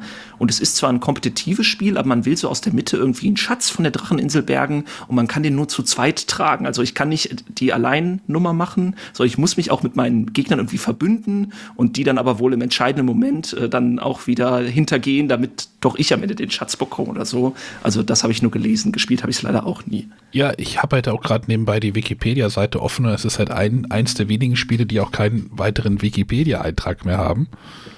Ist vielleicht dann auch schon ein bisschen. Ne? Zeichen dafür, dass es vielleicht jetzt ein Spiel ist, was doch eher untergegangen ist, ne? Ja. Ich dachte erst irgendwie, das wäre irgendwie so ein reiner Knizia-Titel, so weißt du, der hat ja auch mal so mal solche, solche Titel gehabt, so die Dracheninsel oder das war so Nee, das war, glaube ich, Drachenland. Mit dem habe ich es anfangs auch verwechselt. Ja, Das also, so okay, ein- dann siehst du, es ist so nicht so ein, her. das ist aber, glaube ich, auch zur selben Zeit erschienen bei Ravensburger. Da ist man so von, von Berg zu Berg gelaufen. Irgendwie, das war ein Knizia-Titel. Aber von Knizia war ja der ähm, Gewinner des Deutschen Spielepreises in diesem Jahr. Ja, ich gucke nur gerade, bei Dracheninsel gibt es auch bei Boardgame Geek nur fünf Bilder, also ist jetzt auch nicht so. Genau, ähm, Deutsche Spielepreis, ja, 2002 hat es ja gesagt, Puerto Rico, 2003 war das Amon Re. Fand ich übrigens lustig, dass ihr das irgendwie bei eurer letzten Folge, in eurer letzten Making the Top 10, habt ihr gar nicht über Amon Re geredet? Über eure Knizia Top 10? Spoiler-Alarm, ich bin doch noch nicht so weit. Ach so. Aber ich verwechsel diese ganzen Amun Re und Ra und was gibt's hier, diese ganzen ägyptischen Titel, die schmeiße ich irgendwie in meinem Kopf auch immer so ein bisschen durcheinander. Aber war das nicht das, das so ein Auktionsspiel, wo du aber nur bestimmte Bereiche und wenn du dran vorbeigezogen bist, dann konntest du die nicht mehr kriegen, die Sachen oder so. War das das nicht das oder war das Ra? Oder war das. Äh, Was bei Amun Re so ein bisschen besonders war, ist, es war schon ein komplexeres Spiel und es gab auch so Auktionen, also ich biete auch darauf, äh, wo ich aktiv werden will. Und da war das Besondere, wenn ich irgendwo überboten werde von einem Mitspieler, dann kann ich nicht am selben Ort mein Gebot wieder erhöhen. Da muss ich also irgendwo anders hinziehen. Das war so das besondere Mechanismus bei Amun Re damals. Ja, Sonja, dann haben wir dich jetzt leider gespoilert. Alles gut. Das war jetzt die Gefahr, ja. Ähm, Habe ich aber auch nie gespielt. Tatsächlich.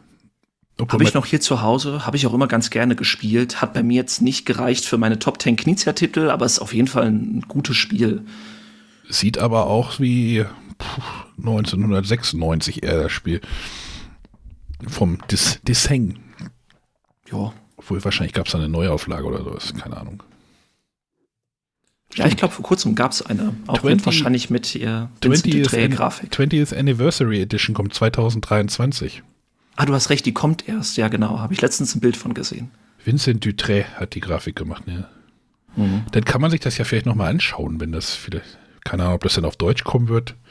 Das müsste ja dann, das müsste ja dann, ja, keine Ahnung, wer da die Rechte jetzt hat. Also As- das war ja bei Hans im Glück, ne? Ja, genau, richtig. Und ja. Ob das denn Asmodee nochmal startet. So, dann starten wir ins nä- nächste Jahr, ne? 2003. Ähm, da würde ich jetzt sagen, der Preisträger ist jetzt äh, wahrscheinlich irgendwie eins der Spiele des Jahres, was Top 3 ist. Also unter den Top, also unter den, so von, von, ich weiß nicht, Verkaufszahlen vielleicht nicht oder sowas, weiß ich nicht. Aber das ist jetzt einer der Titel, der halt ein ganz großer ist, ne? Zumindest auf jemand, einer, der noch lebt. Der Titel oder der Typ? Nein, das Spiel wird weiter Frag mal, getrieben. frag mal Queen Games, ob Alhambra noch lebt. Nein, aber gerade eben im Postfach war noch eine Mail von Asmodee. Es gibt einen Stimmt. neuen Spielplan. Stimmt, das ist richtig. Den es aber schon mal gab. Aber zum Glück hatte dieselbe Nummer. Ach, um Gottes Willen. Die Nummern. Wahrscheinlich haben sie, haben sie dich, auf dich gehört. Das ist ja die sechseinhalb. Oh Gott. Oh, der Polenplan. Ja, Ja, der kommt jetzt auch äh, international raus. Ah, schön. Ja, ganz, ganz netter Plan. Habe ich auch hier zu Hause. Ja, äh, Zug um Zug ist übrigens im Jahr 2004, nicht 2003, sollten wir gerade noch mal sagen. Ach ja, Sch- Ist für- Entschuldigung. Ja. Ist für mich auch mein absoluter Lieblingsspiel des Jahres Preisträger überhaupt und auch für mich in den Top 3 meiner Favorite Games of all time. Also ich bin riesengroßer Zug um Zug Fanboy. Da hatten wir, glaube ich, auch mal eine Klassikersendung zugemacht, ne? René, äh, hilf mir. Äh, ich, Doch, ich glaube schon. Also wir hatten ja mal immer vor Weihnachten so, so ein Spiel nochmal als Klassiker. Da haben wir, glaube ich, über Zug um Zug doch mit dem Sebastian Rapp, glaube ich, geredet. Ähm, ja, Zug um Zug, ich, da müssen wir, glaube ich, jetzt nicht so viel zu sagen. Das sollte jetzt eigentlich jeder kennen und das ist halt immer noch ein wunderbares, wundervolles Spiel. Ähm, wer hatte mir das dann neulich gesagt? Das hat, habe ich gesagt, das ist nur, habe ich das gelesen? Das ist eigentlich nur ein Romy-Spiel mit Spielplan. Fand ich irgendwie so ein bisschen ab. Aber eigentlich stimmt's auch. Ja, du, du baust halt, Ja. sammelst, sammelst Karten und baust halt Strecken und versuchst halt. Du kannst das, das Schöne an Zug um Zug ist ja, dass du es halt auf verschiedenen Ebenen spielen kannst. Ne? Also du kannst es halt locker flockig spielen oder du kannst es halt richtig Messer zwischen den Zähnen und ich äh, baue jetzt erstmal alle Engstellen zu und dann sollen die anderen erstmal gucken, wo, wo die Reise hingeht, im wahrsten Sinne des Wortes. Ne? Also du kannst es halt gemein spielen oder halt sehr ne, nebeneinander her, jeder baut so seine Strecken. Man ärgert sich vielleicht ein bisschen, aber wie gesagt, du kannst es, ich glaube, wenn du es richtig kompetitiv spielen willst, musst du halt richtig, richtig arschig das ganze Ding spielen. Ja, das stimmt auf jeden Fall. Ich äh, sehe den Vergleich oder ich kann ihn nachvollziehen, aber es, also der, das Kartensammeln ist bei Zug um Zug ja nur Mittel zum Zweck. Ja. Also Zug um Zug spiele ich ja nicht, weil ich irgendwie äh, geile Kartenkombinationen ziehen will, sondern es geht ja darum, diese Verbindung zu bauen. Und das ist für mich auch so ein Ding, das macht in abgewandelten Formen auch immer wieder Spaß. Also irgendwie die richtige Route von A nach B zu vollenden und dabei die Gegner so ein bisschen zu blockieren. Das ist ja sowieso so ein Ding gewesen, an dem auch der Autor Ellen Amun sich schon häufiger mal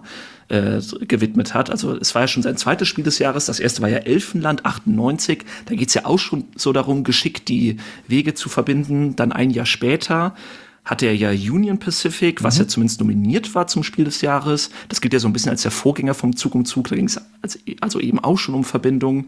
Und dann 2004 hat's dann endlich äh, geklappt für den Days of Wonder Verlag. Also genauso wie auch bei Queen Games hier vor, auch definitiv ein Spiel, das seinem Verlag den großen Durchbruch gebracht hat und äh, ihn heute noch finanziert. Ja. Ich habe das damals auch, ähm, damals auch, glaube ich, zügig, zügig, aha, aha, aha, ihr seht schon, ne, gekauft und dann, das weiß ich noch, da gab es dann, lag denn im Spiel so ein Online-Code dabei und meine damalige Freundin hat das dann wirklich äh, online auf der, deren Webseite gespielt und die konnte, hat das dann so oft gespielt, dass sie so dann, dann auch irgendwann wusste, welche Tickets, also welche Strecken, so, wenn die jetzt die Person jetzt so anfängt, dann will sie von da nach da oder so. Also, dass sie dann wirklich auch die Strecken auswendig konnte. Wenn du es dann wirklich dann mal auf den Tisch gegen sie gebracht hast, hattest du gar keine, gar keine Chance, weil sie, sie dich dann komplett blockieren konnte. Ähm, und dir das Leben schwer machen konnte. Das war im Grundspiel aber tatsächlich auch ein Problem. Also zumindest für Leute, die das ständig gespielt haben, mhm. so wie es bei uns war. Das Grundspiel hatte ja, glaube ich, nur 30 Tickets oder so. Deswegen finde ich auch, dass da diese 1910-Erweiterung, die einfach noch mal mehr Tickets reinbringt, die ist absolut notwendig.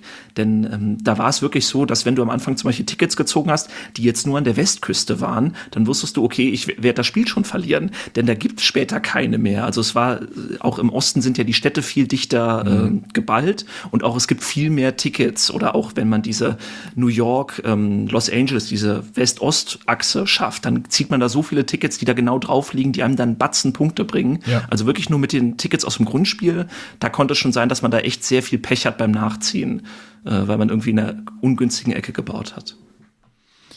Äh, ich habe dann meine USA-Version irgendwann abgegeben und habe auf die deutsche Deutschland-Version, äh, die war ja vorher, das war ja vorher erst, erst hieß die Märklin, ne? Die Deutschland-Version. Ist das mhm. richtig? Glaube, ne?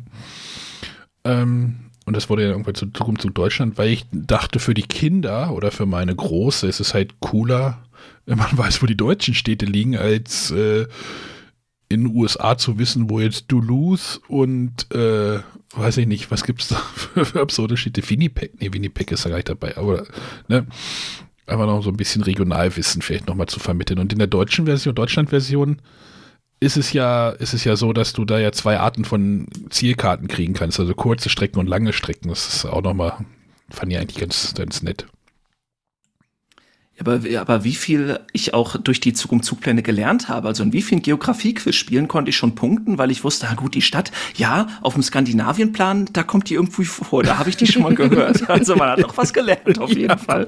Zumindest wenn man die ganzen Versionen so exzessiv gespielt hat. Ja, ich habe dann noch Europa gespielt, das fand ich aber doof mit diesen Tunneln. Das hat mich irgendwie, da hast du ja so ein bisschen Glückselement oder so ein Zockelement ja da drin. Ne? Äh, das fand ich irgendwie doof. Und da sind die, die Städte da irgendwo in Osteuropa stellenweise so ganz komische, eckige Strecken. Also, dass die so drauf, dass die auf jeden Fall drauf passten. Ähm aber Sonja scheint ja mehr Strecken zu haben, ne? Ja, ich habe, also ich habe die äh, amerikanische Jubiläumsausgabe nicht, aber sonst habe ich, glaube ich, alles, was es gibt. Es ist auch bei uns ein Klassiker immer wieder gerne. Ja, kannst was, du. Kann man, ja. Was ist denn deine Lieblingskarte, Sonja? Das ist eine gute Frage. Tatsächlich, weil wir viel zu zweit spielen, äh, würde ich tatsächlich Schweiz sagen. Wobei Skandinavien, das haben wir jetzt uns gerade erst besorgt, das fand ich auch gut. Aber Schweiz ist auch so ein Ding. Wenn du sagst, du spielst oft Schweiz, ärgert es dich nicht auch, dass es gerade auf dem Schweiz-Plan so viele Städte gibt, wo man nie hinfährt, weil es gar keine Tickets für diese Orte gibt? Ja. Das stört mich immer ein bisschen da. Es gibt da Städte, die kein Ticket haben? Das ist ja auch. Ja, ja, ja ganz viele sogar. Ja, also ich habe ähm, hab auch, also ich bin auch gar nicht so anfällig oft, was so Erweiterungen und Spin-offs angeht. Aber bei Zug um Zug muss ich mich dir anschließen. Da habe ich auch alle Sachen für zu Hause und ich, ich liebe es auch da immer, wenn ein neues. Wobei, nee, stimmt gar nicht. Ich habe nicht alles davon zu Hause. Zum Beispiel jetzt diese neuen Städte-Mini-Versionen. Ja, da die holen mich, mich nicht so ab. Genau, die habe ich auch ausgelassen. Hm. Die habe ich mal angespielt, aber das, das war mir zu kurz. Das naja, es, es gab da ja auch, es gibt da ja auch richtig diese, dieses komische mit diesem UFO, so absurde Sachen ja auch stellenweise, ne? ja, Alvin und Dexter. naja. Ja, das kann manchmal ganz cool sein, manchmal auch. Dann gab es zum Beispiel schon damals in Frühjahren gab es die Würfelerweiterung, wo man dann dachte, es wäre eine coole Idee, statt Karten zu ziehen, so einen Kniffelmechanismus einzuführen. Der war grottenschlecht. Also da kann ich auch nicht alles empfehlen. Aber wenn es einfach mal wieder ein neues Map-Pack gibt, einfach mit einer neuen Karte, worauf ich die Züge baue, dann ist das sowas von Pflichtkauf in Essen für mich. Mögt ihr denn einfach nur eine andere Strecke oder mögt ihr denn, dass da jetzt auch eine andere Mechanik eingebaut wird? Ich meine, es gab ja bei dem, war das der England-Plan oder der, der Pennsylvania-Plan, wo du erst nur kurze Strecken bauen konntest und dann ähm, später dann, wie war es, durch, Aktie, durch, durch technische Verbesserungen dann längere Strecken? Mhm England. Das war England, genau. England, ja. Gab es ja nicht auch mit, einen mit Aktien oder irgendwie sowas? War das denn Pennsylvania? Das war dann die Rückseite Pennsylvania, genau. Ja. Mö Der fühlt sich allerdings relativ nah zum Grundspiel an. Ich mag auch tatsächlich die Pläne am liebsten, die relativ wenig an der Grundformel verändern, ja. Mhm. Der geht mir ähnlich. Eh also ähm, ich weiß, bei Frankreich sind bei uns zum ersten Mal Karten geflogen. Da ist es ja so, dass, dass man erst äh, die Streckenfarbe legt und dann mhm. kann man erst die Strecke bauen. Ähm, ja, das kann schon ganz schön gemein werden, wenn man dann schön darauf hinarbeitet und dann die Karte verhandelt hat und dann jemand anderes zufällig auch und sich denkt, ach, da liegen gerade fünf rote Strecken, ich habe fünf rote Karten, baue ich mal. Das äh, fand ich schon ganz schön fies. Also ich bin, bin da auch eher bei den Karten, die, die nicht so viel ändern. Wobei das andere auch mal eine schöne Abwechslung sein kann. René, ich glaube, diesen Frankreich-Plan hatten wir mal auf dem Presseevent gesehen, ne? Warst du da, hast du da mitgespielt oder warst du da weg? Ja, ich überlege gerade, war das Frankreich oder war das. Nee, das war, das war der Frankreich-Plan, wo du denn die Farben noch bestimmen konntest, welche Farbe welche Strecke hat. Ja, wir haben auf jeden Fall da einmal was gespielt von den Sachen. Ja. Ja, aber es ist halt schon krass, ne? Es ist jetzt auch, ne? Wenn ich sage, das ist 20 Jahre alt, aber jetzt kommen dann immer, ne? Okay, Polen ist jetzt ein Plan, den es jetzt schon mal gab, aber ähm, der wird jetzt nochmal groß veröffentlicht, dass da immer noch neue Veröffentlichungen stattfinden. Die wird gut gepflegt, die Marke. Ich glaube, den konnte man in Deutschland auch nie offiziell beziehen. Also ich habe den Polenplan damals in Essen auch gar nicht bei Days of Wonder gekauft, sondern wahrscheinlich bei Rebel oder so. Also irgendein polnischer genau. Verlag hatte bei den Rebel bei sich. Den, ja. ja, genau. Ja. Äh, ich glaube, da müssen wir nicht diskutieren, ob das jetzt äh, Spiel des Jahres würdig wäre, aber es gab, gab ja noch Nominierte. Es sei denn, Chris hat noch was zum Zug um Zug zu sagen. nee, nee, gern. Lass uns, äh, zumal jetzt gab es ja wieder zwei Nominierte mehr, oder? Genau. Ich weiß nicht, gar nicht, warum es jetzt vier Nominierte gibt. Ähm, zu denen ich auch nur bedingt was sagen kann. Aber äh, komm mal zu. Also, nominiert waren noch Dicke Luft in der Gruft von Norbert Pröner bei Zoch wieder. Äh, keine Ahnung, kenne ich nicht. Ist ein ganz schönes Spiel, finde ich aber auch eher ein Kinderspiel als jetzt ein Erwachsenenspiel. Also reiht sich vielleicht damit Villa Paletti so ein bisschen ein. Das war so ein bisschen, ja, Memo-mäßig. Also man hat so eine, so eine, so einen großen Friedhof oder eine Gruft mit ganz vielen so Holzdeckeln drauf. Das waren quasi Sargdeckel. Man musste sich merken, wo die, eigenen Vampire liegen oder so. Ich weiß, man konnte dann auch Knoblauch verstecken. Wenn die anderen den aufgedeckt haben, haben die irgendwie Minuspunkte bekommen. Also man musste sich ganz viel merken unter diesen ganzen Holzdeckeln, welche Farben darunter liegen. Fand ich eigentlich immer ganz nett. Habe ich sogar noch hier, sehe ich gerade, steht bei mir im Regal. Ganz, ganz schönes, aber für mich echt eher ein Kinderspiel. Ähm, ein Spiel, ich weiß gar nicht, ob wir, äh, wieder von Rainer Knizia und äh, Sonja, ich weiß nicht, wie wir dich jetzt spoilern. äh, ein, Alles gut. Einfach genial ähm, dieses abstrakte, ja, Legespiel, Puzzlespiel, würde man heutzutage vielleicht schon wieder so ein bisschen sagen, in dem es darum geht, ja so ein bisschen diese Gruppen zusammenzubauen und dann Punkte zu bekommen. Ähm, habe ich irgendwann mal gespielt, ist halt, ja, gibt es ja immer noch. Also gibt es ja auch noch immer noch in irgendeiner Form, ne? Also dieses, wie war es, dieses Axio, bei Pegasus ist das gewesen wo es jetzt das einfach nicht mehr sechs, sechseckige genau, Plättchen sind, sondern viereckige ja. und aber das, der Mechanismus ist ja irgendwie der gleiche. Ähm, ja, es ist halt so ein, ich sag typisches Knizia-Spiel, halt so ein, so ein Spiel, was du halt gut durchrechnen, durchdenken kannst wahrscheinlich.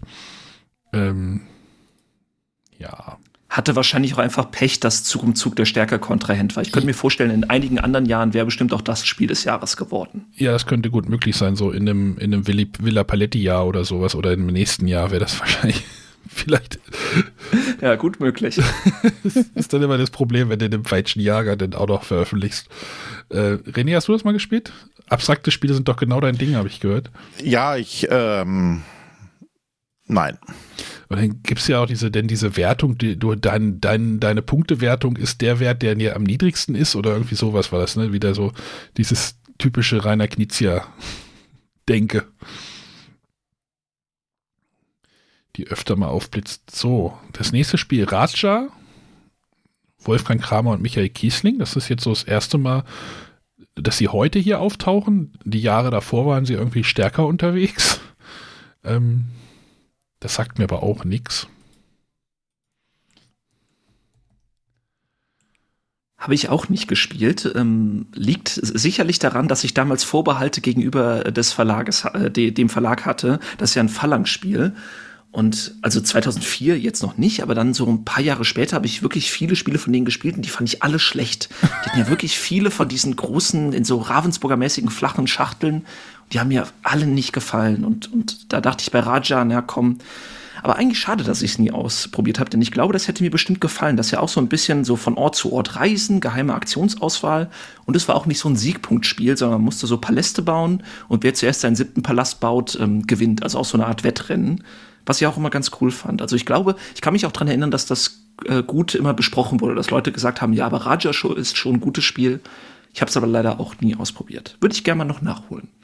Genau, ein Spiel, was ich auch unbedingt mal nachholen möchte. Ähm, ich habe das jetzt bei der Wiederveröffentlichung irgendwie verpasst. Äh, St. Petersburg. Äh, Michael Tummelhofer bei Hans im Glück. Das ist ja auch, äh, wie war das? Man kauft Dinge ein und ah, äh, jemand, der es gespielt hat, kann es mal kurz erklären, bevor ich jetzt was Falsches sage. Chris? Hilf ich hätte jetzt auch gerne mal jemand anderen den Vortritt gelassen. Wir wissen schon warum. Ich weiß schon, warum ich dich geholt habe. Ja, St. Petersburg ist ein Spiel, bei dem wir, ja, eigentlich ist es ein relativ unthematisches Spiel, sag ich mal. Es gibt Karten, die wir kaufen und es gibt immer mehrere Durchgänge, vier verschiedene Arten von Karten, vier verschiedene Durchgänge. Und wir, es ist eigentlich ein relativ wirtschaftliches Spiel. Wir müssen gucken, dass wir mit unserem Geld gut haushalten können, dass wir ähm, dann uns immer die Karten äh, kaufen, die wir uns leisten können, die dann aber auch in der entsprechenden Phase Einkommen bekommen. Ist schwer, das jetzt so einem zu erklären und auch das zu vergleichen. Man kann jetzt nicht sagen, ah, ist so wie, so und so. Nee, das ist schon ja, das irgendwie so ein bisschen, eine eigene. Das ist so ein bisschen eigen, ne? Das ist, dieses Spiel ja, ist schon so ein ja, bisschen, wahrscheinlich ist es deswegen bei mir irgendwie noch nie so auf den Tisch gekommen, weil ich denke so, ah ja, mh, hm, ja, äh, weiß nicht. Äh. Das hat sich mir auch damals gar nicht so erschlossen. Also ich weiß, als ich das Original gespielt habe, das war in dieser hellblauen Hans im Glück Schachtel, da hat mir das auch nicht so gefallen. Ich fand das irgendwie zu trocken und unthematisch und da habe ich meine Meinung aber auch geändert im Laufe der Jahre. Also ich habe mittlerweile die Neuauflage hier und die gefällt mir auch echt gut. Da stecken ja auch wie viele Module und Mini-Erweiterungen drin. Die brauche ich eigentlich nicht, aber St. Petersburg spiele ich heute total ähm, gerne. Du hast schon den Autor erwähnt, Michael Tummelhofer. Weißt du, wer das ist? Äh, ja, das ist irgendwie hier Bernd äh, Brunhofer und äh, hilf mir.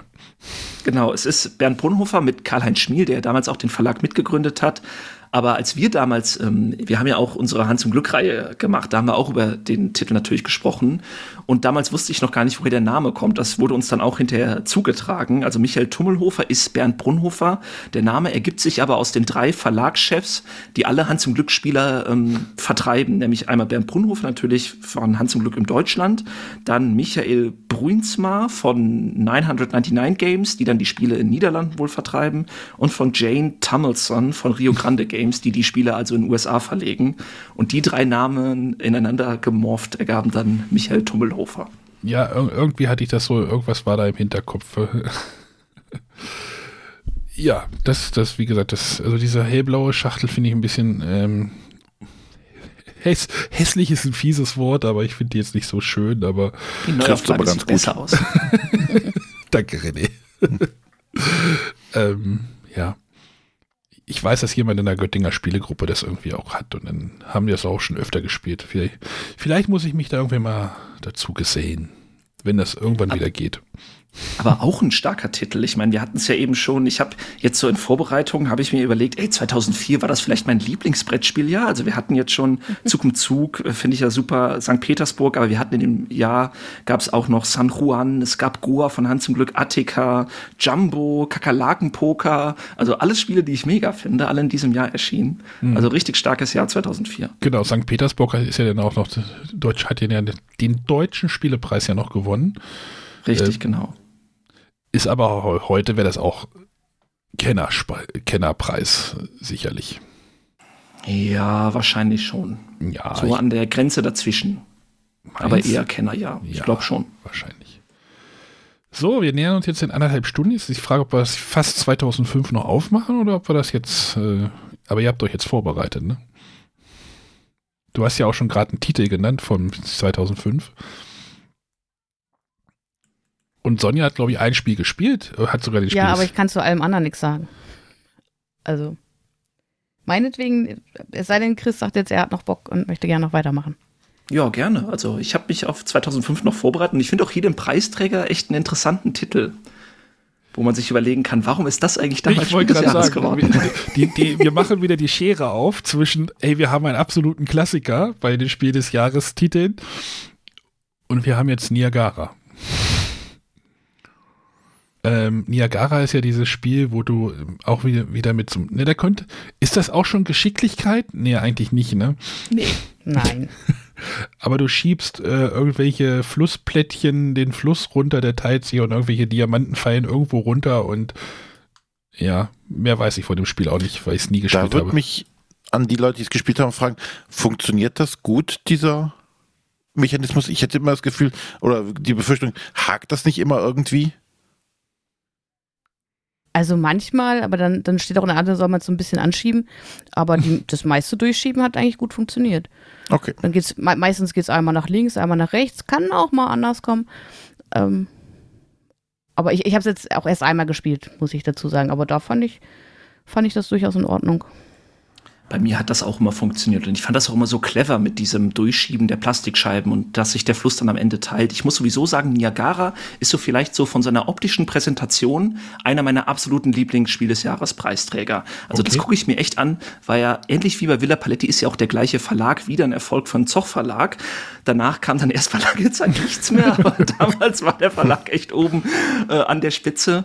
Und Niagara, wir haben ja einmal ähm, also der, dieser Fluss, der wird ja auf der umgedrehten Schachtel aufgebaut. Man hat also wirklich so ein 3D-Gebilde. Da wird dann dieser Fluss draufgelegt. Der ist auch so dual-layered, dass also diese Scheiben da wirklich schön durchflutschen. Und am Rand haben wir diese Höhlen, wo die ähm, Edelsteine dann so vertieft drin liegen. Also ich gucke mir das Spiel an und denke mir, boah, das sieht ja toll aus.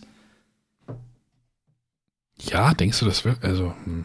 ja, das, das, das hat halt Ja, schon doch, so, das hat jetzt schon diesen Ca- Eye-Catcher, ne, diesen, ey, was ist das? So, wenn, das zieht halt schon Leute an, aber kann das Spiel was dahinter?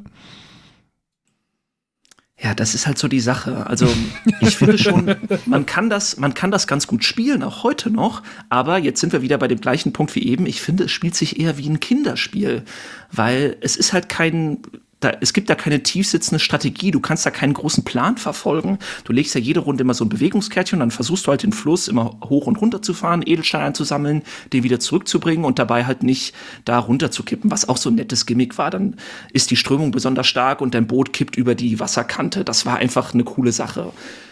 Ja, aber ich glaube, es ist so, damals war, glaube ich, auch die Zielgruppe für Spiel des Jahres eine ganz andere als heute. Ich habe so ein bisschen den Eindruck, dass man damals Mitte der 2000er, also mit Titeln wie Villa Paletti und auch Niagara, da wollte man als Spiel des Jahres ein Spiel auszeichnen, das Eltern mit ihren Kindern spielen Also die, können. die So- klassische, die, ach so, ich, ich mache jetzt Anführungszeichen, die klassische Familie, ne? Da, Genau.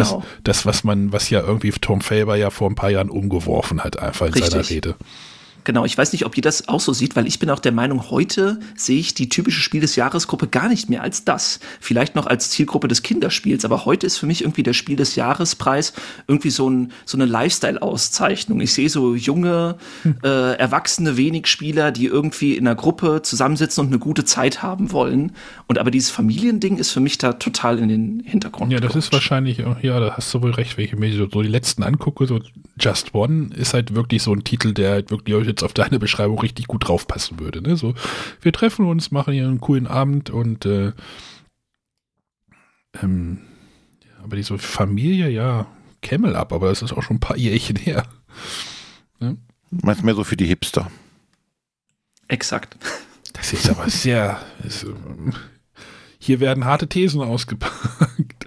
Nein, aber es ist ja wahrscheinlich so. Und das, das wurde ja versucht, dann irgendwie ja dann wirklich auch nochmal ein bisschen, ne? Spiel des Jahres ist ja nicht nur für die Familie. So, wie gesagt, das war in der Rede von Tom Felber, da der damalige Juryvorsitzende. Äh, ich glaube, das war zu Codenames Zeit, als, als Codenames Gewinner wurde. So, weil die ja sagen, Ki- Kinder können halt kein Codenames spielen. Oder na, können sie Das schon. war so ein bisschen der Wendepunkt, ja. ja, also, ne, Kinder haben mit Codenames ein bisschen Problem, sag ich mal so. Ich, wie gesagt, ich, ich könnte jetzt wahrscheinlich äh, Niagara mit meinem fast siebenjährigen spielen, aber Codenames wird schwierig, weil er nicht lesen kann. So, ne?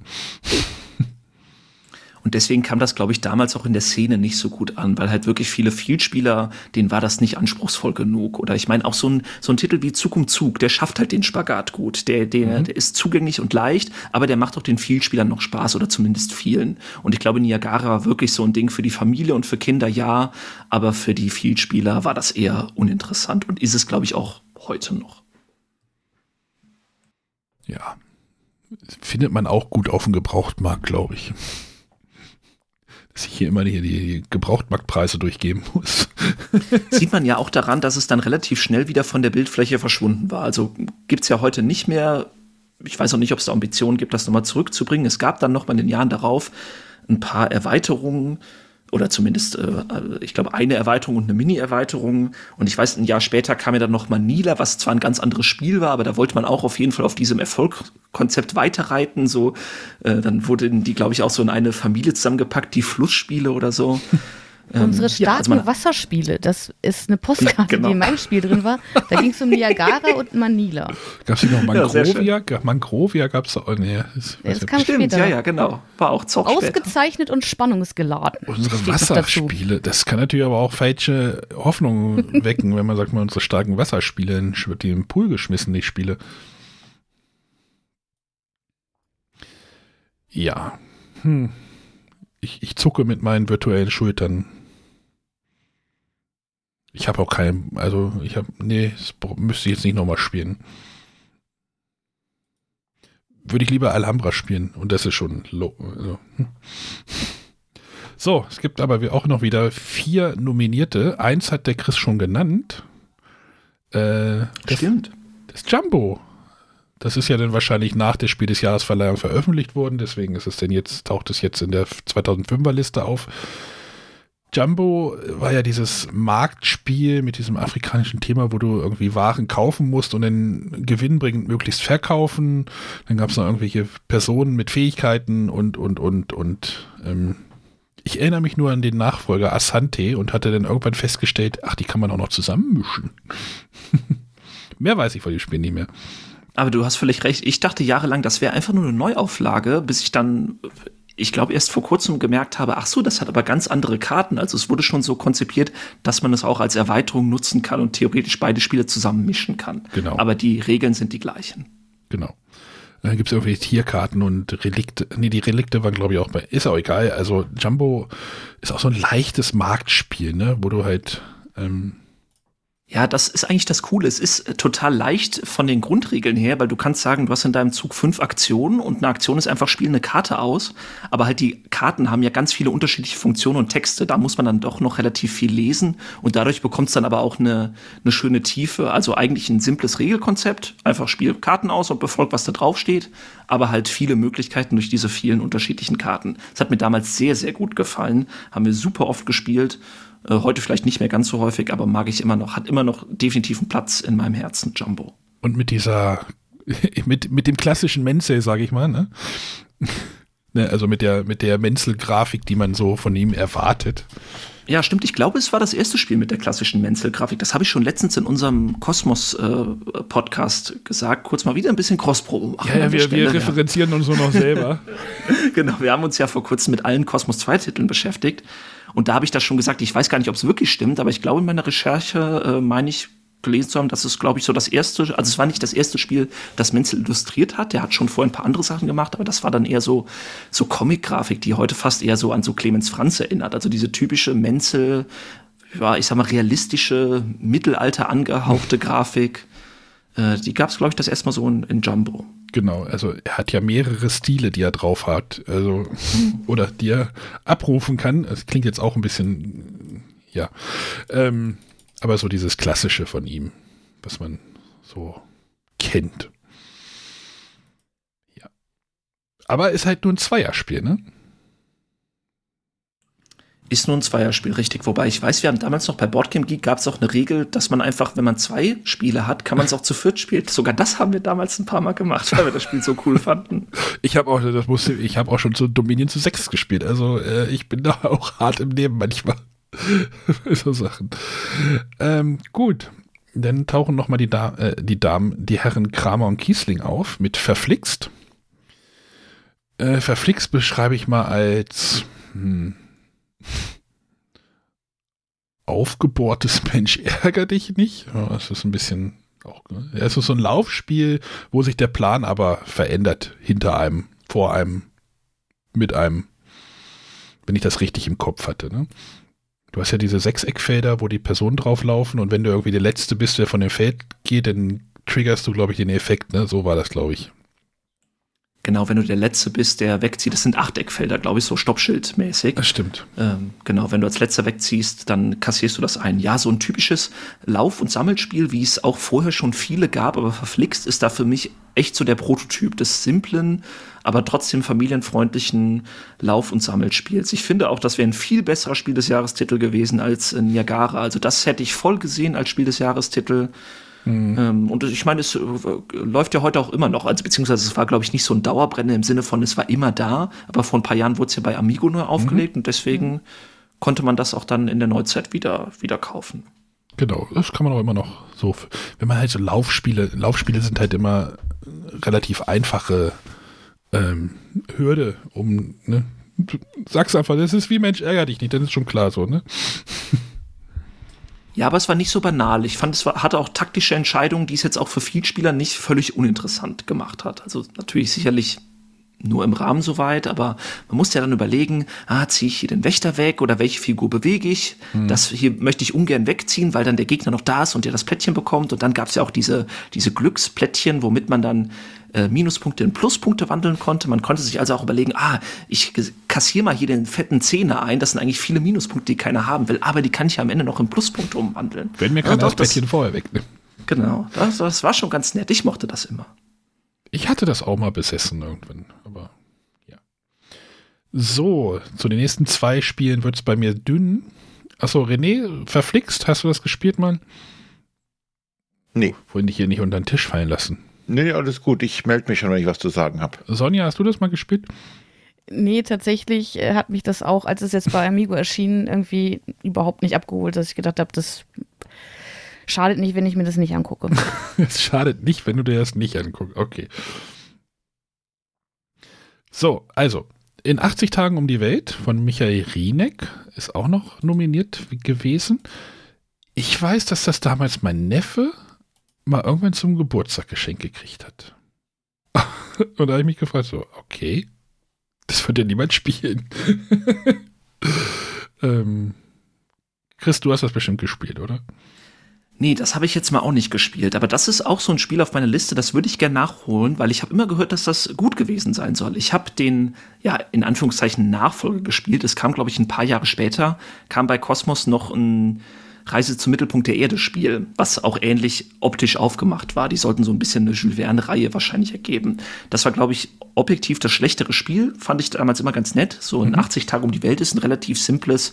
Ich reise so diesen Weg entlang und versuche dabei möglichst zeitsparend. Also diese 80 Tage sind so ein Zeitkontingent, mit dem man möglichst ja, ressourcensparend umgehen soll. Habe ich, wie gesagt, nie gespielt, aber habe ich immer Gutes von gehört. Auch von vielen Spielern, die meinten, das ist ein, so ein unterschätzter Titel eigentlich. Wahrscheinlich liegt das noch bei meinem, bei meinem Bruder in der, im Haus. Muss ich mal gucken, ob das noch irgendwo existiert dort. Die schmeißen auch nichts weg. So, und äh, das letzte Spiel ist Himalaya von Regis bon Bonneche. Kenne ich aber auch nicht. Läuft heute. Habe ich auch nicht gespielt, aber vielleicht habt ihr den Nachfolger gespielt. Der ist, glaube ich, ein bisschen populärer. Ja, ich. Das, ich ja. wusste irgendwie, da gab es einen Nachfolger. Ich wusste aber jetzt nicht hm. mehr, welches es war. Genau. War es Lost of Xidit? Nein. Ja, richtig, genau. Okay, dann, dann, dann hatte ich das richtig. Das hat einen neuen, Thema, neuen Anstrich gekriegt. Bisschen fresher, fresher in Style. Ja, äh, total neu. Lords of Xidit von Lieberlüt spielt ja so in diesem Seasons-Universum, also ein bisschen Fantasy-mäßig und Himalaya das war wirklich so ein Pick-up-and-Deliver-Spiel. Da gab es auch noch nicht so Monster, die ich bekämpfen muss, wie bei Lords of Xidit. Wobei, spielerisch war das dasselbe. Also in Himalaya habe ich einfach Ressourcen an dem einen Ort eingesammelt und ins, in ein anderes Dorf gebracht. Und bei Lords of Xidit rekrutiere ich so kleine Soldaten und bekämpfe damit Monster. Aber spielerisch waren die schon ähnlich, wobei Lords of Xidit ein bisschen, äh, ich will nicht sagen aufgeblähter war, aber ein bisschen umfangreicher. Das hatte noch ein paar mehr Sachen drin. Mhm. Ich mag das Seasons-Universum nicht, das ist mein Problem. Ja, ja. Ich kann damit nichts anfangen. Ich kann auch, naja. Deswegen hat mich das damals auch nicht so gecatcht. Ich wusste, dass es da irgendwie so ein Remake gab, aber. Ja, also das Lords of Xidit, das habe ich auf jeden Fall noch hier und das finde ich auch ist ein schönes Spiel. Kein, kein Hammerspiel, so im Sinne von, das muss jeder mal nachgeholt haben, aber macht Spaß. Also stellen wir fest, ähm, 2005 Preisträger ist leider der falsche geworden, rückblickend. Wenn man sagt, so verflixt, vielleicht wäre verflixt ein cooleres. Aus der heutigen Sicht wäre sicherlich verflixt ein besserer Titel. Aber wie gesagt, wir haben ja eben schon drüber gesprochen, dass damals die Ansprüche irgendwie wahrscheinlich andere waren oder so, die, die Sichtweisen, wem wollen wir dieses Spiel nahebringen. Und da war wahrscheinlich Niagara genau das, was man erhofft Ja. hat zu erreichen, wahrscheinlich. Aber naja. Also wir hatten jetzt zweimal Zoch dabei, mit so zweimal Spielen, die eigentlich die gleiche Art von Person abholen soll. Villa Paletti und Niagara. Und wo sind beide Spiele heute weg? Also vielleicht sind das auch Fehler, aus denen man gelernt hat, dass man dann irgendwie gemerkt hat, okay, solche Spiele, die funktionieren irgendwie doch nicht so in der breiten Masse. Wir müssen uns irgendwie anders positionieren und neu ausrichten. Ja, und den Spiel des Jahresgewinner, äh, Deutsche Spielepreisgewinner haben wir noch gar nicht erwähnt für dieses Jahr. Sonja müsste ihn eigentlich zu Hause rumstehen haben. Ja, äh, das beschreibt es aber auch ganz genau. ich habe zwar alle Alea-Spiele hier bis auf eins, aber ich habe sie bei weitem noch nicht alle gespielt. Äh, Louis XIV, Louis der 14. Doch, war doch 14. Nochmal? Rüdiger Dorn. Auch ein Rüdiger Dorn, aber ist ein Spiel bei Alea. Ihr habt doch auch mal eine Alea-Reihe gemacht, oder? Ja, richtig. Habe ich also auch mal sehr ausführlich drüber gesprochen. Oh, das ist aber schon lang her. Ich weiß, es war damals das erste Spiel in dieser mittleren Reihe. Also diese mittlere Schachtelgröße, die es ja heute auch noch gibt. Das neueste Alea-Spiel. Hier Dungeons, Dice and Danger oder Ja, die hat aber auch wieder eine neue auch immer. Nummer. Stimmt, aber es ist die gleiche Schachtelgröße auf jeden Fall Genau. noch. Ja, das war damals, wäre wahrscheinlich heute auch eher Kennerspiel, aber ich glaube, heute wäre es auch überhaupt kein Preisträger mehr, weil es aus heutiger Sicht würde ich sagen, ich habe schon ewig nicht mehr gespielt, aber ich glaube, das spielt sich so eins wie eins von sehr vielen Strategiespielen oder, oder komplexeren Kennerspielen, die es so gibt. Also da gab es so verschiedene Tafeln, die so auslagen, dann haben wir da unsere Steine drauf platziert und dann wurden die so von 1 bis 12 ausgewertet und dann konnte man da Ressourcen bekommen und die eintauschen und äh, Missionen ziehen. Ich glaube, heutzutage hat man das schon sehr oft in anderen Spielen ähnlich gemacht. Also ich glaube, da lockt man keinen heute mehr hinterm Ofen hervor. Gut.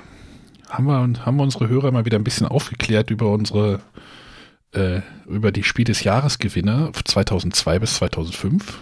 Wie gesagt, wir machen rein, ihr macht rein. Bei uns dauern die ein bisschen länger, leider. ähm, ja, rückblickend, äh, ich glaube, rückblickend über die, auf die vier Jahre könnte man halt einfach sagen, ja, Zug um Zug. So, immer noch aktuell, Alhambra, ja, ist auch da und die anderen beiden, hm, schon wieder Schulterzucken bei mir. Oder? Würdet ihr das anders sehen? Äh, Ich also finde auch Zug um Zug ist, ist ein Klassiker, wird immer bleiben. Äh, Alhambra, wie ich vorhin schon sagte, ist was, was ich mir durchaus vorstellen könnte, so in der sechster Runde das mal auf den Tisch zu bringen. Naja, und Villa Paletti bei Niagara bräuchte ich jetzt heutzutage nicht mehr. René? Tja, Kein Dungeon Crawler, kein Zombie-Spiel dabei. nein, Zug um Zug habe ich ja auch und äh, finde ich auch jetzt immer noch, äh, das kann ich auch immer mit der Familie immer super spielen. Aber ansonsten war das auch nicht meine Zeit, wo ich äh, begeistert Brettspiele gemacht habe und wenn dann 2005 fing das bei mir ja eher wieder an. Ähm, da kam halt auch ein äh, Descent gerade raus. Da waren die Spiel des Jahres Spiele nicht meins. 2005, ja. Ich finde das ohnehin immer eine spannende Überlegung, auch bei den aktuellen Preisträgern sich zu überlegen, wird das Spiel wohl in 15 Jahren auch noch ein Standing haben oder wird das vergessen sein? Also wir sind ja gerade in einer Zeit, wo, wo wir jetzt gesehen haben, Spiel des Jahres Auszeichnung heißt nicht immer automatisch, das ist ein Klassiker of all time. Auch jetzt in den nächsten Jahren, wenn es weitergeht, kommen dann noch so ein paar Titel, die heute auch eher vergessen sind. Ja, aber man kann es halt nicht vorher wissen. Naja, mittlerweile hast du ja Zeitspannen, wo du einfach sagst, so nach einem halben Jahr spricht keiner mehr über ein Spiel. Ne? Also, da wird das kurz hochgehypt und dann ist das Spiel auch schon wieder ge geführt durch den nächsten wie sagt man, die Sau durchs Dorf treiben? Also, ne? Wird dann ja, weil das Angebot so riesig ist. Damals, damals gab es auch einfach noch nicht so viele interessante Vielspielerspiele, deswegen ja, genau. Äh, die Situation heute ist ganz anders, glaube ich. Deswegen, also, ja, und genau, dieser Langzeittest ist halt wirklich auch immer, immer spannend, so wenn du siehst, so, okay, wie sieht das aus mit Spielen, die vor 15 Jahren äh, oder wie sieht wie wird wohl ein Pictures altern im Jahre 2035? Werden wir darüber noch sprechen oder?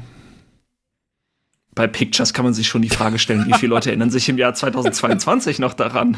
Das war jetzt so ein bisschen kontroverses rausgegriffen.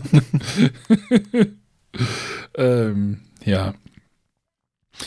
Gut, genau. Wie entwickeln sich die Spiele des Jahres langfristig? Chris, ich danke dir für dein Fachwissen.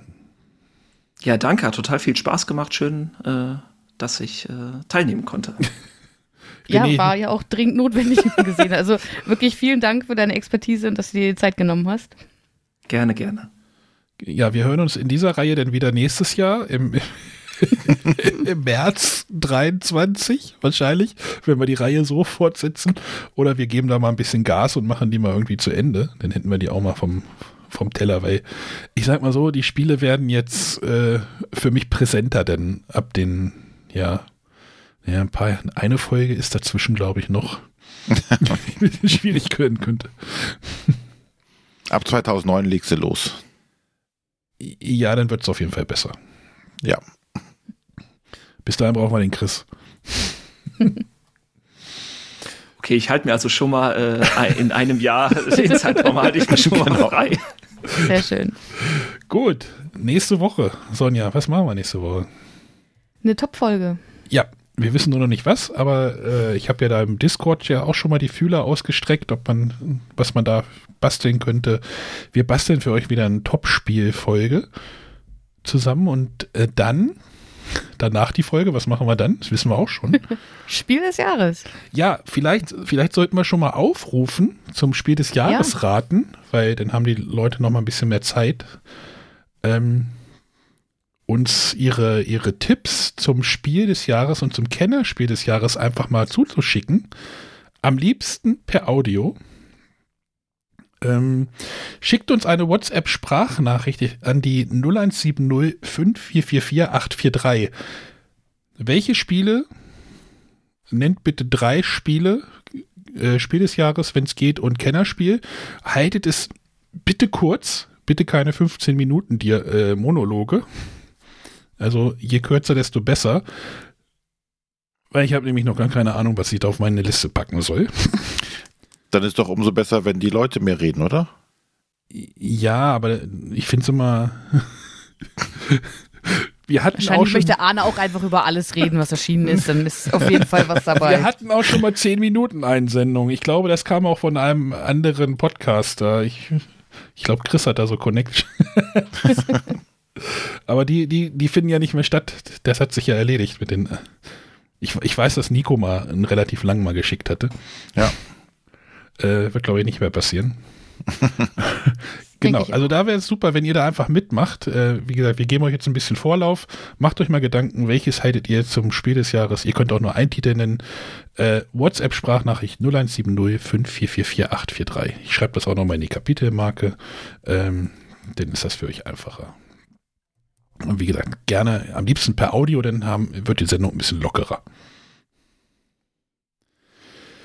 Ja, dann vielen Dank fürs Zuhören und ihr hört uns nächste Woche wieder. Genau. Und die Reihe hier geht nächstes Jahr. Wahrscheinlich. genau. Nochmal danke, Chris, dass du den Spaß hier mitgemacht hast. Ja, gerne. Ich danke. Alles klar. Tschüssi. Bis dann. Tschüss.